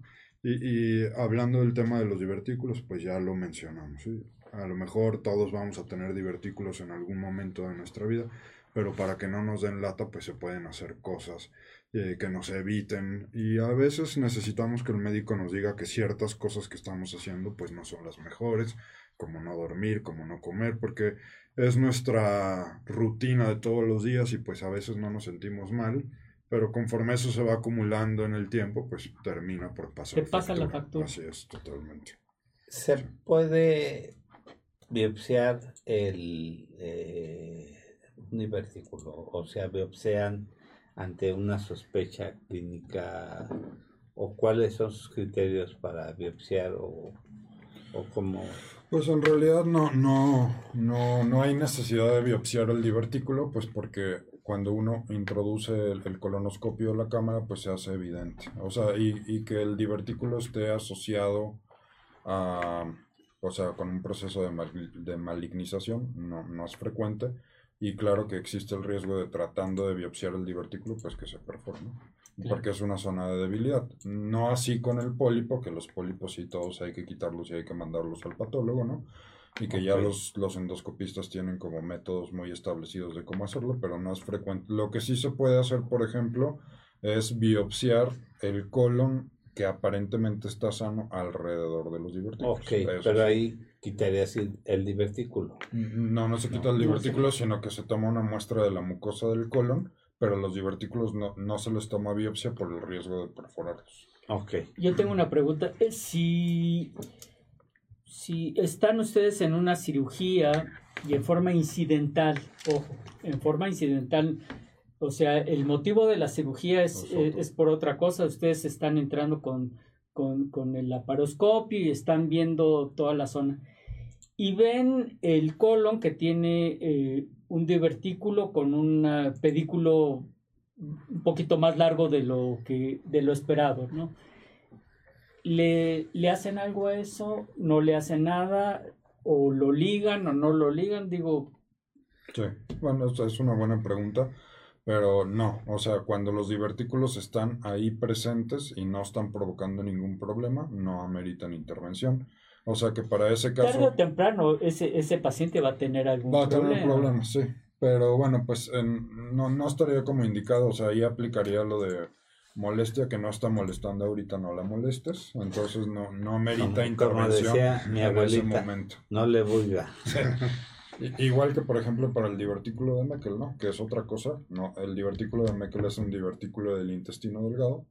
Lo encontramos ahí a lo mejor en una histerectomía o en una apendicectomía y si no está dando problemas ahí se queda precisamente porque el riesgo de intervenir es mayor que el de no hacer nada, ¿no? Pues decía que el que saca en el esófago, ¿no? El de Este, el colon es un órgano de mucho cuidado, ¿no? Nosotros decimos que es traicionero, o sea, una complicación de, de hacerle algo al colon puede ser mortal y, y, las enfermedades del colon. Y, y la, la, explicación es sencilla, ¿no? El colon está lleno de bacterias. Es el órgano más séptico del cuerpo. Sí, está totalmente. Y, y, son bacterias que viven con nosotros, que nos ayudan. Por ejemplo, nosotros no tenemos la capacidad de digerir las fibras vegetales, ¿no? O sea, es una cosa que nuestro cuerpo no hace, que hacen las bacterias que viven con nosotros. Pero esas deben de estar ahí adentro y no salirse nunca, ¿no? Porque si se salen, ocasionan eh, cuadros muy complejos. Como decía el doctor, si se perfora es una perforación grande de un divertículo, pueden hacer peritonitis. Estos pacientes llegan graves, urgencias, eh, con la presión baja, con fiebre, con mucho dolor abdominal y pues inclusive pueden requerir una cirugía muy grande de quitar ese segmento de colon y no poderlo conectar otra vez. Aquí tengo una diapositiva donde se ve la cirugía que se hace en estos pacientes complicados y hay que, yo le digo cuál si quiere, hay que instalarles inclusive esa, la anterior. Hay que instalarles un estoma como se va a ver ahora en su pantalla. Está tan inflamado, tan todo tan pegado en esa zona que lo más seguro para el paciente es abocar el colon a la pared y que el paciente tenga que evacuar un tiempo en lo que se recupera en una bolsita. ¿no? Y eso a los pacientes pues eh, les pesa mucho. Pero como decía el doctor va a que y, luego acostumbrarse, ¿no? Acostumbrarse. Y, educarse a usarla, ¿no? Mm, a nadie le gustan los estomas, pero pues a veces son necesarios para salvar la vida, ¿no? Entonces, eh, sí, el colon es un órgano de mucho cuidado. La verdad es que eh, se le debe de intervenir solamente cuando es estrictamente necesario. Y en el caso de los divertículos, pues puede terminar si estos se inflaman, se perforan y el paciente se pone muy grave pues en la instalación de un estoma como el que ven en la pantalla y después se puede reconectar, pero pues eso implica a veces dos o tres cirugías y pues para el paciente es una cosa. Y esperar, eh, o sea, no se puede reconectar inmediatamente. No, por lo menos se recomienda que esperemos tres meses para que se desinflame todo el abdomen y se resuelva el proceso infeccioso séptico antes de intentar reconectar. Y algunos pacientes se tardan más. Yo les digo a mis alumnos que, que el coco sí existe, ¿no? cuando quieren hacer. Yo, yo recuerdo algunos cirujanos que les prometían a los, a los pacientes le vamos a quitar la vesícula y por ahí le vamos a quitar la, apéndice y algunos pacientes me puede quitar por ahí este, grasa. y todo. Sí, sí, sí, sí. Todo Vaya por lo que tiene que ir y no se meten más, Exactamente.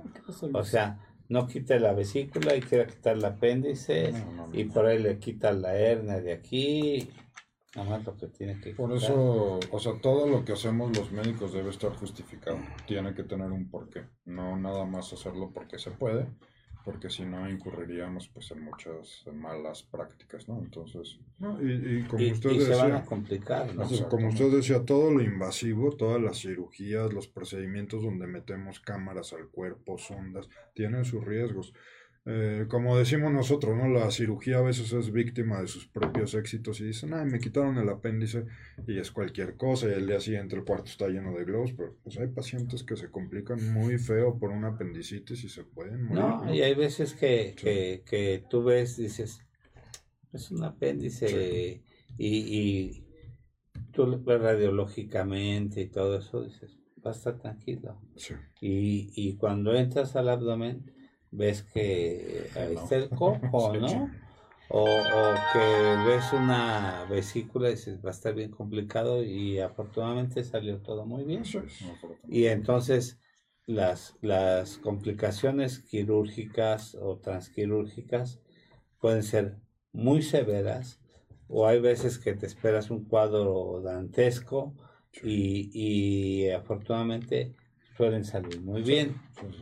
Aquí dice Bárbara Ramírez, buen día a todos los doctores, interesantes temas. Doctor, yo hace 15 años me operaron de perforación del intestino. ¿Puedo tener probabilidad de tener divertículos? Bueno, ahí habría que saber cuál fue la causa de la perforación. Ajá, puede ser, haber sido una mm. úlcera. Sí, puede haber sido otra cosa. Ah, hay que ver si fue el intestino delgado, fue el colon pero el hecho de que haya tenido una perforación por otra causa no le aumenta el riesgo de tener divertículos o de que si los tiene se compliquen, no, a menos de que, claro, la perforación haya sido por un divertículo, que se dice, pero si no, no. Sí, o sea que si no sabemos cuál fue la causa de su perforación, ¿verdad? Pues sí. Amigos, eh, nuevamente, pues haciéndoles la invitación, ¿quiere ser nuestro patrocinador? Comunícate con nosotros al 55 12 42 35 75. Tenemos distintos niveles de patrocinio para ti. Nos adaptamos a tu presupuesto. Estamos aquí, ya sabes, en todas las redes sociales. ¿Ok? Mira, hay una pregunta que están mandando. Dice que si los probióticos sirven, que están tan de moda y tantas marcas que hay, sirven para esto o para el intestino irritable.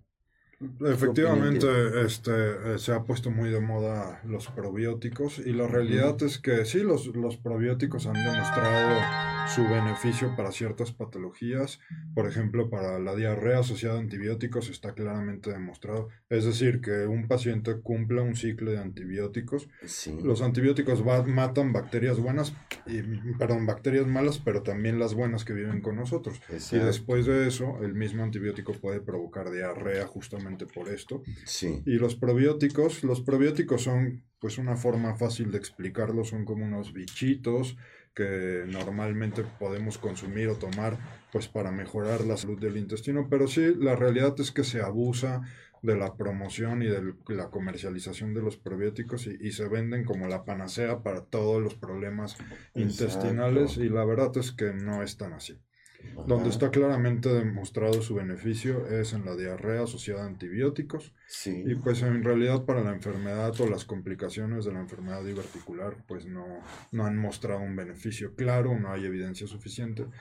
¿Y dónde podemos encontrar los probióticos? Inclusive en, en artículos comerciales, ¿no? Quizás de los más conocidos y que además desde hace mucho tiempo inclusive nuestros abuelos o nuestros papás ya los consumían. Es el Yakult, por ejemplo, que está lleno de probióticos, o el Soful, O inclusive... Oye, ¿quién va a pagar el kefir?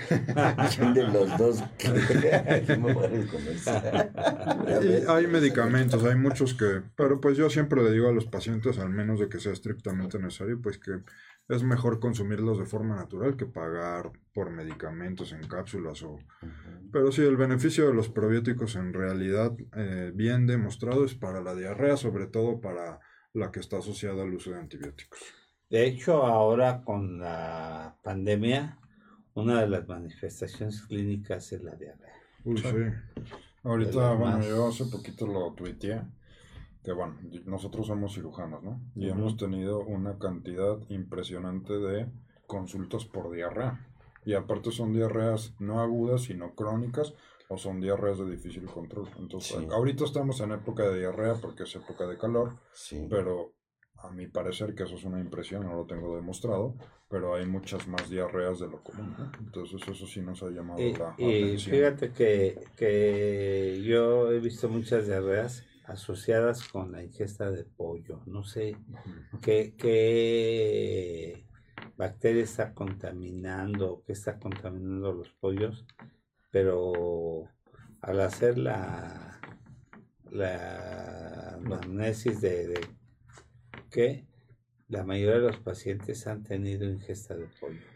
Inclusive, eso es una recomendación, por ejemplo, de, de, la CDC de Estados Unidos, ¿no? Los pollos, cuando se compran completos, no hay que lavarlos por dentro con agua porque, pues, a veces suele haber, están contaminados con salmonela y eso puede provocar diarrea, ¿no? Pero, bueno, hay alimentos como muy claramente asociados a la diarrea. Que son... como que no hay que lavarlos por dentro, ¿cómo, cómo se eh, lava un pollo por dentro? Pues que los vayan destripando literalmente y que vayan ahí lavando las piezas. Ah, ok, por fuera. Por fuera, ah, o sea, tiene que ver con el manejo adecuado de los alimentos, no, no nada más con la preparación, porque muchas veces usamos el mismo tenedor o instrumento de corte ah, para cortar una cosa cruda y después con eso mismo cortamos algo que ya nos vamos a comer y eso está contaminado, ¿no? Entonces hay que tener cuidado con eso. Y otros, otros alimentos que se asocian mucho de arroz al arroz frito, ¿no? Que se recalienta o que no se conserva de forma adecuada, pues puede provocar un cuadro agudo de náusea, vómito y diarrea. Y los mariscos, ¿no? Tradicionalmente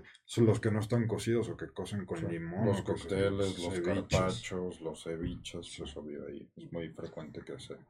y fíjate que por ejemplo, en Estados Unidos no, no le tienen miedo al pollo, le tienen pavor. Tengo un hijo en Estados Unidos que este en una ocasión allá compró unos unas eh, pechugas de pollo y, y venían contaminadas. No, no, no, ah. venían selladas y todo al alto vacío pero las compró en el, en el súper y pues no, no las coció, las tenía en el congelador, pero dije, no las cosí y, y yo las vi pues, impecables, ¿no? Yo aquí en México nos las comemos. Las metió en unas bolsas, las selló la basura. Están bien buenas, estas están buenísimas ahí. Lo siento. Y les tienen pavor hasta para sacar el, pollo y lavarlos. ¿eh? Allá no le tienen miedo, le tienen pavor a la manipulación del pollo. Es, importante manejar bien el pollo. Pero bueno, uno de los factores de riesgo para tener divertículos es la dieta alta en carnes rojas y pues una carne blanca que habitualmente podemos comer pues es el pollo entonces o el pescado blanco eh, el chiste está en, en, ser como muy higiénicos al manejar los pollos sobre todo los pollos que están completos o que traen las vísceras todavía pues eso sí que a veces se comen las mollejas o que se comen el corazón los riñones pues eso hay que manejarlo como muy higiénicamente porque sí a veces los pollos tienen salmonela y pueden provocar una salmonelosis, una diarrea importante. Y pues eso es otra cosa, la mayoría de las diarreas en época de calor, el 80% son por virus, entonces no requieren antibiótico y muchas veces los pacientes reciben antibióticos y eso perpetúa la diarrea, ¿no? Y hacen que estén con diarrea mucho tiempo. Entonces, Pues sí, la verdad es que la recomendación es que si tienen una diarrea que ha durado más de 3, 5 días o es muy intensa, se asocia mucho dolor o fiebre, pues hay que ir al médico mejor para, para ver cuál es el problema. Sí, es, es un problema muy común las, las diarreas y que se estén manifestando, eh, sobre todo ahora con, con, el repunte del COVID, las diarreas y los dolores musculares. Sí, pues de hecho los gastroenterólogos de aquí del hospital es lo que dicen, ¿no? Que pues ahora ya no se llama flora intestinal como antes le decíamos, ahora se le llama microbiota, ¿no? Y los gastroenterólogos le atribuyen a eso como este pico de diarreas que estamos viendo que un poco pues la pandemia nos hizo cambiar muchos de nuestros hábitos, ¿no? Y pues seguramente ustedes conocen, sobre todo señoras, ¿no? Que son así como muy estrictas en todo lo que llega a la casa, lo lavan, lo desinfectan con cloro, las frutas, las verduras, las cajas del cereal, todo lo que llega, se lavan las manos 20 veces al día por la pandemia, que además esa fue la recomendación pero eso nos ha, nos, es como la influenza.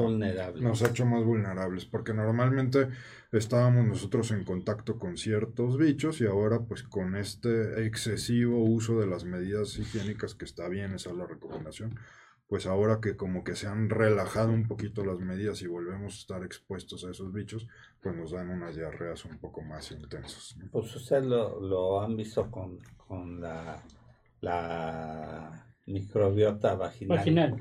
Que hay, hay, mujeres que se meten hasta el de las mamilas, ¿no? Para hacerse los aseos vaginales, ¿no? y entonces que no, no, no, modifican todo ahí. Y entonces eh, todo exceso, digamos, eh, tiende a, a modificar los, las, las cuestiones de equilibrio, ¿no? Sí, a veces tienen la idea que las bacterias son malas, pero en realidad mucho de lo que sucede en nuestro cuerpo es gracias a las bacterias que viven con nosotros y que son indispensables para mantener todo funcionando como debe de ser.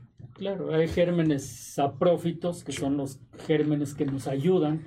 Un ejemplo en ginecología es el bacilo de Doderlein, que es un, es un bacilo, es un bicho, pero que nos ayuda y mantiene la acidez vaginal perfectamente bien y protege.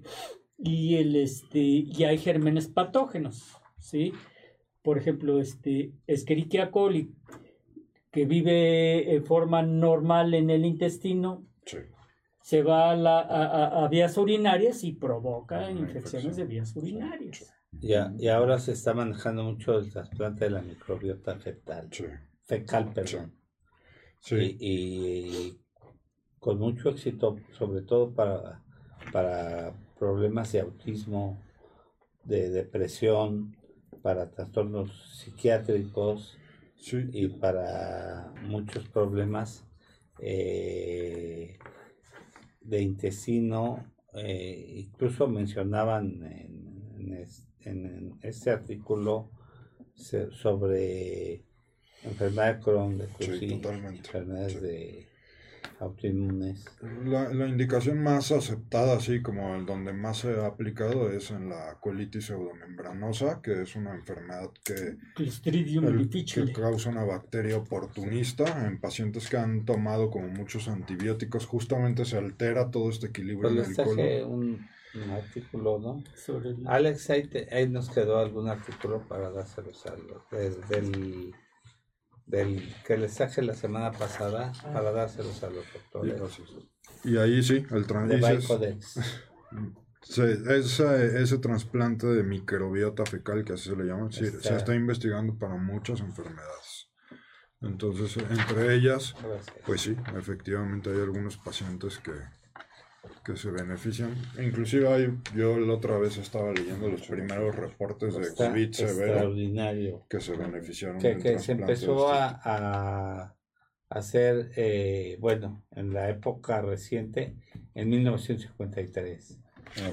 Pero los chinos, en la medicina tradicional china se empezó a hacer, y ahí mencionan a un doctor en Francia, que, es el precursor de esto, pero está extraordinario este artículo. Ah, muchas gracias. Eh, bueno, compártanlo, pero Sí. este, es el, este es el doctor eh, que es el, profesor Harry Sokol, de la Universidad de, Francia, de París, que es el, que ha estudiado mucho esto. Está extraordinario. Que a lo mejor se preguntarán los que nos escuchan cómo se hace un trasplante de este. Pues hay dos formas. La, una es, es un protocolo muy estandarizado, de hecho se se considera como todavía un poco experimental, ¿no? Entonces tiene que estar dentro de un protocolo y todo muy evaluado. Además hay que descartar que el donador tenga enfermedades como hepatitis, VIH y otras enfermedades.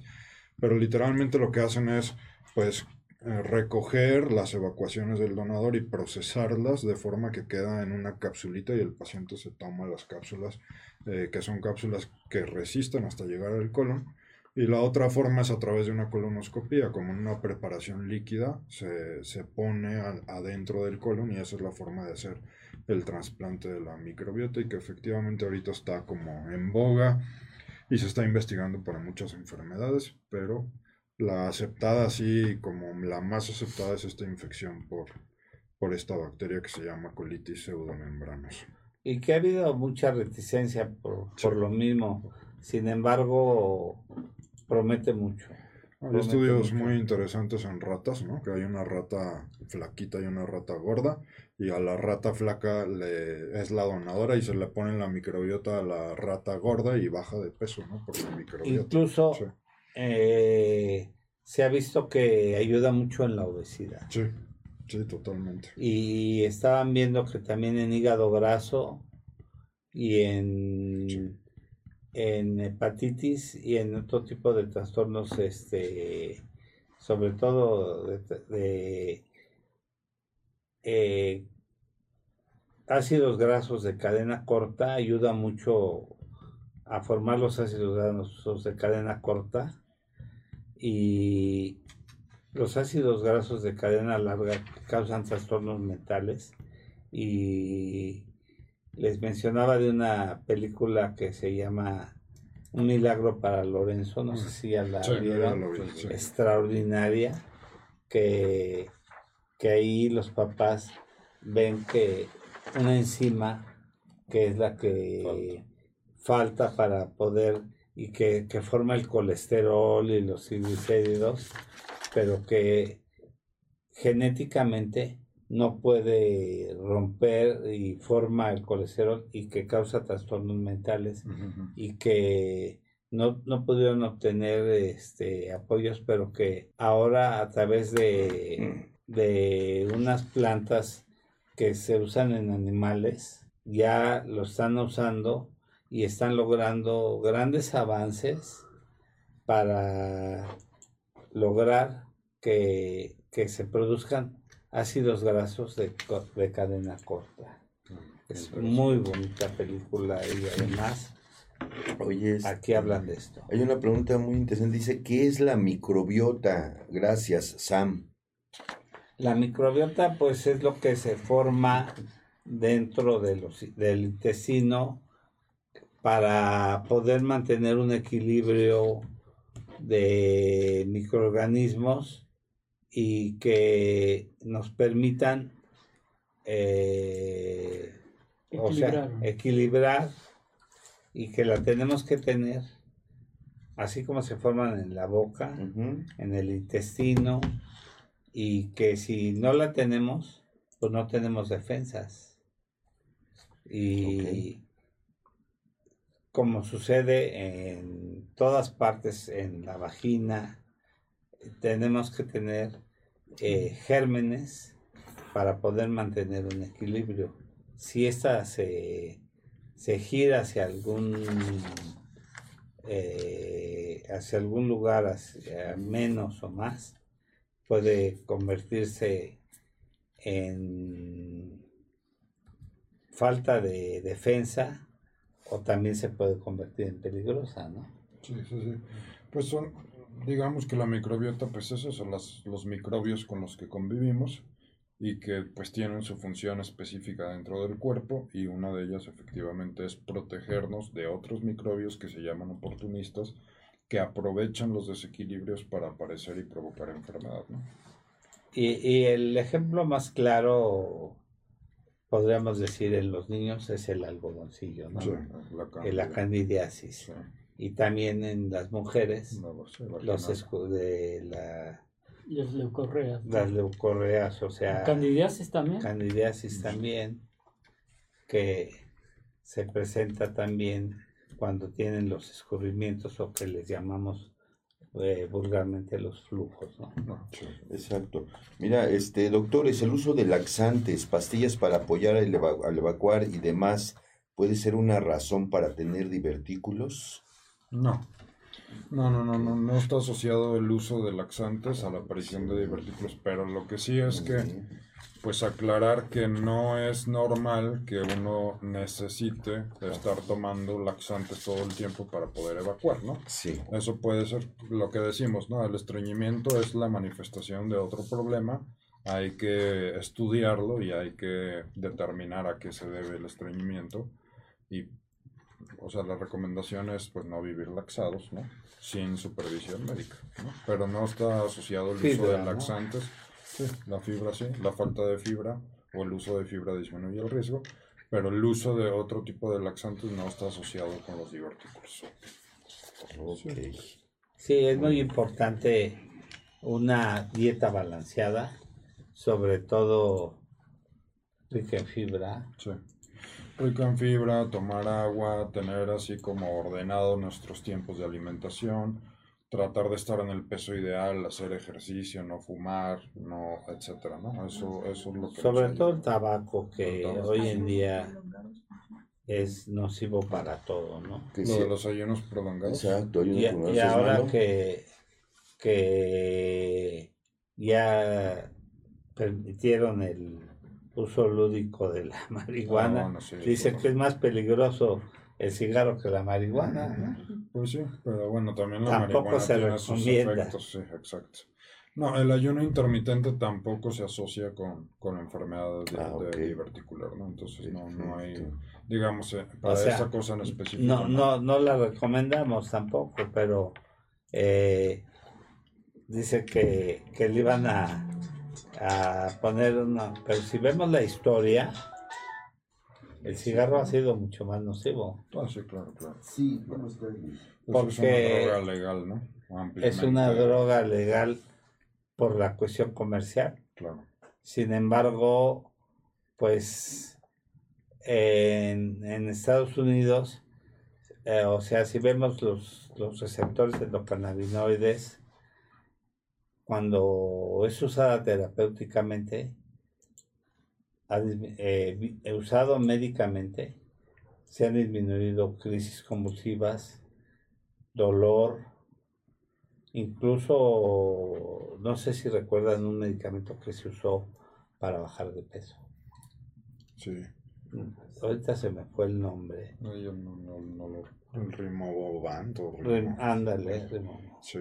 Y, y fue muy exitoso, nada más que empezó con algunos efectos secundarios eh, en el estudio Río, se llamaba, eh, y se retiró del mercado, pero estaba causando bastante éxito, eh, estaba causando algunos efectos indeseables, pero fue un medicamento que empezó a, a bajar de peso bien a las personas pero bueno, a veces los estudios adversos o indeseables de los medicamentos, pero bien me acuerdo del estudio Río porque nos convidaron a varios médicos a participar en ellos.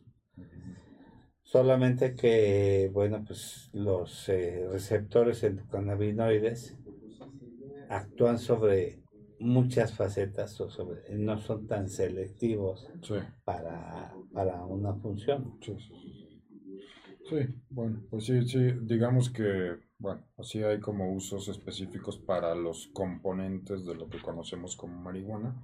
Y sí, bueno, pues ahorita se sigue estudiando, ¿no? Cuáles son los beneficios, cuáles son los daños, en qué patologías puede influir el uso de la marihuana, etcétera, ¿no? Todavía es un tema controversial. Sí. No, y diferenciar, ¿no? Entre el tetrahidrocannabinol y dihidrocannabinol, que exacto, exacto que, bueno, pues este, el uso médico este, va encaminado justamente a esa diferencia. Sí, exacto. O sea, sí, un uso médico como tal para la marihuana, pues no marihuana, marihuana como que compramos no existe, ¿no? O sea, son ciertos componentes de la marihuana. Es, es, lo que yo siempre digo, no es lo mismo tomarse una aspirina que comerse un cacho de roble, ¿no? O sea, eh, no es lo mismo tomar una pastilla que derivó de la marihuana a fumarse un porro, pues no es lo mismo, porque no está, la dosis no la podemos medir, no sabemos de qué calidad es, ¿no? Entonces, eh, pues sí, si alguna utilidad médica le pudiéramos dar a la marihuana, pues tendrá que estudiarse, demostrarse con una dosis que sea segura, efectiva, y yo creo que para eso falta mucho tiempo. La gente tiene la idea de que muchas veces que como es una planta natural, que tiene beneficios, pues muchos medicamentos eran, salen de plantas y de árboles y de animales, pero están muy bien estudiados, ¿no? Cosa que pues también hay plantas tóxicas y inmortales. Claro. De hecho, eh, pues la mayoría de los medicamentos tienen origen natural, ¿no? Sí, y, y me, habla un paciente y me dice, pues es que salimos positivos a, a COVID todos y quiero que me diga ¿qué medicamento puedo comprar para empezarme a anticoagular? Este, le dije, pues es que tiene que ser bajo prescripción y debe ser atendido. ¿Me puedo tomar una aspirina? Le dije, pues es que es como subirse a los caballitos, ¿no? ¿Me puedo tomar la aspirina Protect? Le dije, mire, así no lo puedo recetar, o sea, pues necesito pues que, que, que sea visto formalmente. Bien. Sí. Pero es que, dije, es que, pues ya no vamos a seguir con la, con la discusión. Con la discusión, pero pues no se puede montar a los caballitos así. y, y, a veces es bien difícil, eh, la gente se, se, siente ofendida o agredida o se siente que no lo quiere uno atender, ¿no? Pero también la ley nos hace responsables ante las consultas telefónicas. Ah, claro. Totalmente. Entonces, eh, y no nada más las consultas telefónicas, lo que escribes en WhatsApp. Queda para la posteridad. Exactamente. Sí, entonces... Aquí está lo que me recetó. Sí. eso me causó un problema, claro. Por supuesto. Tenemos que tener mucho cuidado con... cautelosos con esto. Entonces, este, pues, quiero entregarles a Mario. Muchas gracias. Y esperemos que, Muchas gracias. que, que vengan otra vez Gracias por invitarnos. Estoy viendo que se quedaron varias preguntas en el sí, sí, tenemos tiempo de, de otras preguntitas. O, de sus datos, para que otra vez nos los repitan. Sí, nos están poniendo, este, Gracias. por ejemplo, eh, colecistitis, Ajá, apendicitis, eh, intestino irritable. Vesícula no, no hemos no, Hace tiempo que no hemos tocado, fíjate, hace tiempo. Y, por ejemplo, pues ustedes hacen colestectomías laparoscópicas. de hecho, pues eso es la cirugía que más frecuentemente hacemos. Ah, pues ahí está. y, y, como, ¿te acuerdas de, de, de, nuestro amigo el de San Diego que, que, que a un programa becado? Sí. Este, ¿cómo se llama? Chava, ese Salvador. Chava, Chava, Chava. Sí, sí, sí. Este, que decía la vesícula nuestra de cada día, ¿verdad? sí, sí, eh, Es que le entró en un programa con una beca a hacer cirugía laparoscópica y bueno, él hace muchas cirugías bariátricas. Ah, Me imagino que ustedes también. No, nosotros no, no, no, somos bariatras, no. Es que hay, después de cirugía general hay un, un entrenamiento especial para hacer cirugía bariátrica y hay que, hay que formarse, digamos, específicamente en esa área. A mí personalmente no. No, te atrae. No. Pero digo, pues sí es una... Porque también trae... Son pacientes complejos, la verdad. O sea, no, no, les echo la culpa a los pacientes, pero requieren un manejo especial, ¿no? Y es multidisciplinario. Sí, y fíjate que, que hemos visto que Bueno, yo, yo he visto en varios pacientes que se han sometido a este tipo de cirugías que lo que decía el doctor Clayman, que si no son bien manejados multidisciplinariamente y son pacientes que son preparados, tienen a fracasar. Pues tenemos una compañera muy querida y apreciada que le hicieron una manga gástrica y tuvo un rebote tremendísimo. No, funcionó. Y el problema no es que, sino que rebotó. Y los rebotes ahí sí. Y entonces, primero que, que, que el paciente esté preparado, pero que esté preparado desde la cuestión psicológica y, que, y que tenga un par de meses después con puros líquidos, pero que este tipo de alimentación sea la indicada, la adecuada. Con un nutriólogo. Exactamente.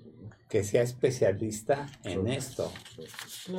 Porque no nada más es meterse, clipar, quitarle el pedazo de estómago, dejarle el 10%, porque se, ha visto, se ha visto exacto que, que el estómago tiene la capacidad de y volver a crecer y los rebotes son muy este y, y las perforaciones de una mala manga gástrica también son comunes. Cuando un paciente se complica de un procedimiento de cirugía bariátrica, pues suele ser algo grave, ¿no? Sí, muy respetable esto y este hemos tenido algunos cirujanos bariatras dentro del dentro de los invitados, pero sí, qué bueno que que bueno, han decidido ustedes dedicarse a la de vesículas, apéndices, hernias, hernias y abdomen en general, pero no a la bariátrica. Porque sí, o sea, funduplicatura. Sí, funduplicatura, sí. Sí, eso es otra cosa importante, ¿no? O sea, siempre que los pacientes cuando vayan a buscar a un médico, pues a hacer un poquito de labor de investigación y que realmente pues estén con el médico adecuado, que esté certificado, que tenga todos sus papeles en regla y que no sea alguien que está haciendo algo improvisado, sino que realmente tenga la formación específica para hacer ese tipo de procedimientos. Sí, porque hay muchos, este, digo con mi respeto, hay muchos cirujanos que dicen, pues ¿no? Pues sí. Es que antes los cirujanos hacían de todo, pero pues la medicina se ha ido volviendo muy compleja, muy especializada.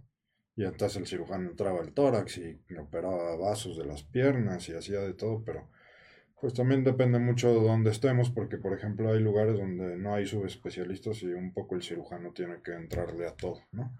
Pero si hay la posibilidad de ver a alguien que se dedica todos los días a eso, pues esa es la, la recomendación, porque pues tiene mucha experiencia y está preparado. Pero no nada más es hacerle la cirugía y ahí nos vemos, ¿no? Sí, exacto. O sea, el seguimiento del paciente es bastante importante. Sí, correcto. Yo creo que es parte del éxito. Así, es. ¿No hay más preguntas? Sí, sí, sí, sí. Por aquí hay una este, muy buena que dice, creo que se confundió, dice, soy una persona que consume mucho pollo y carnes blancas por mi dieta.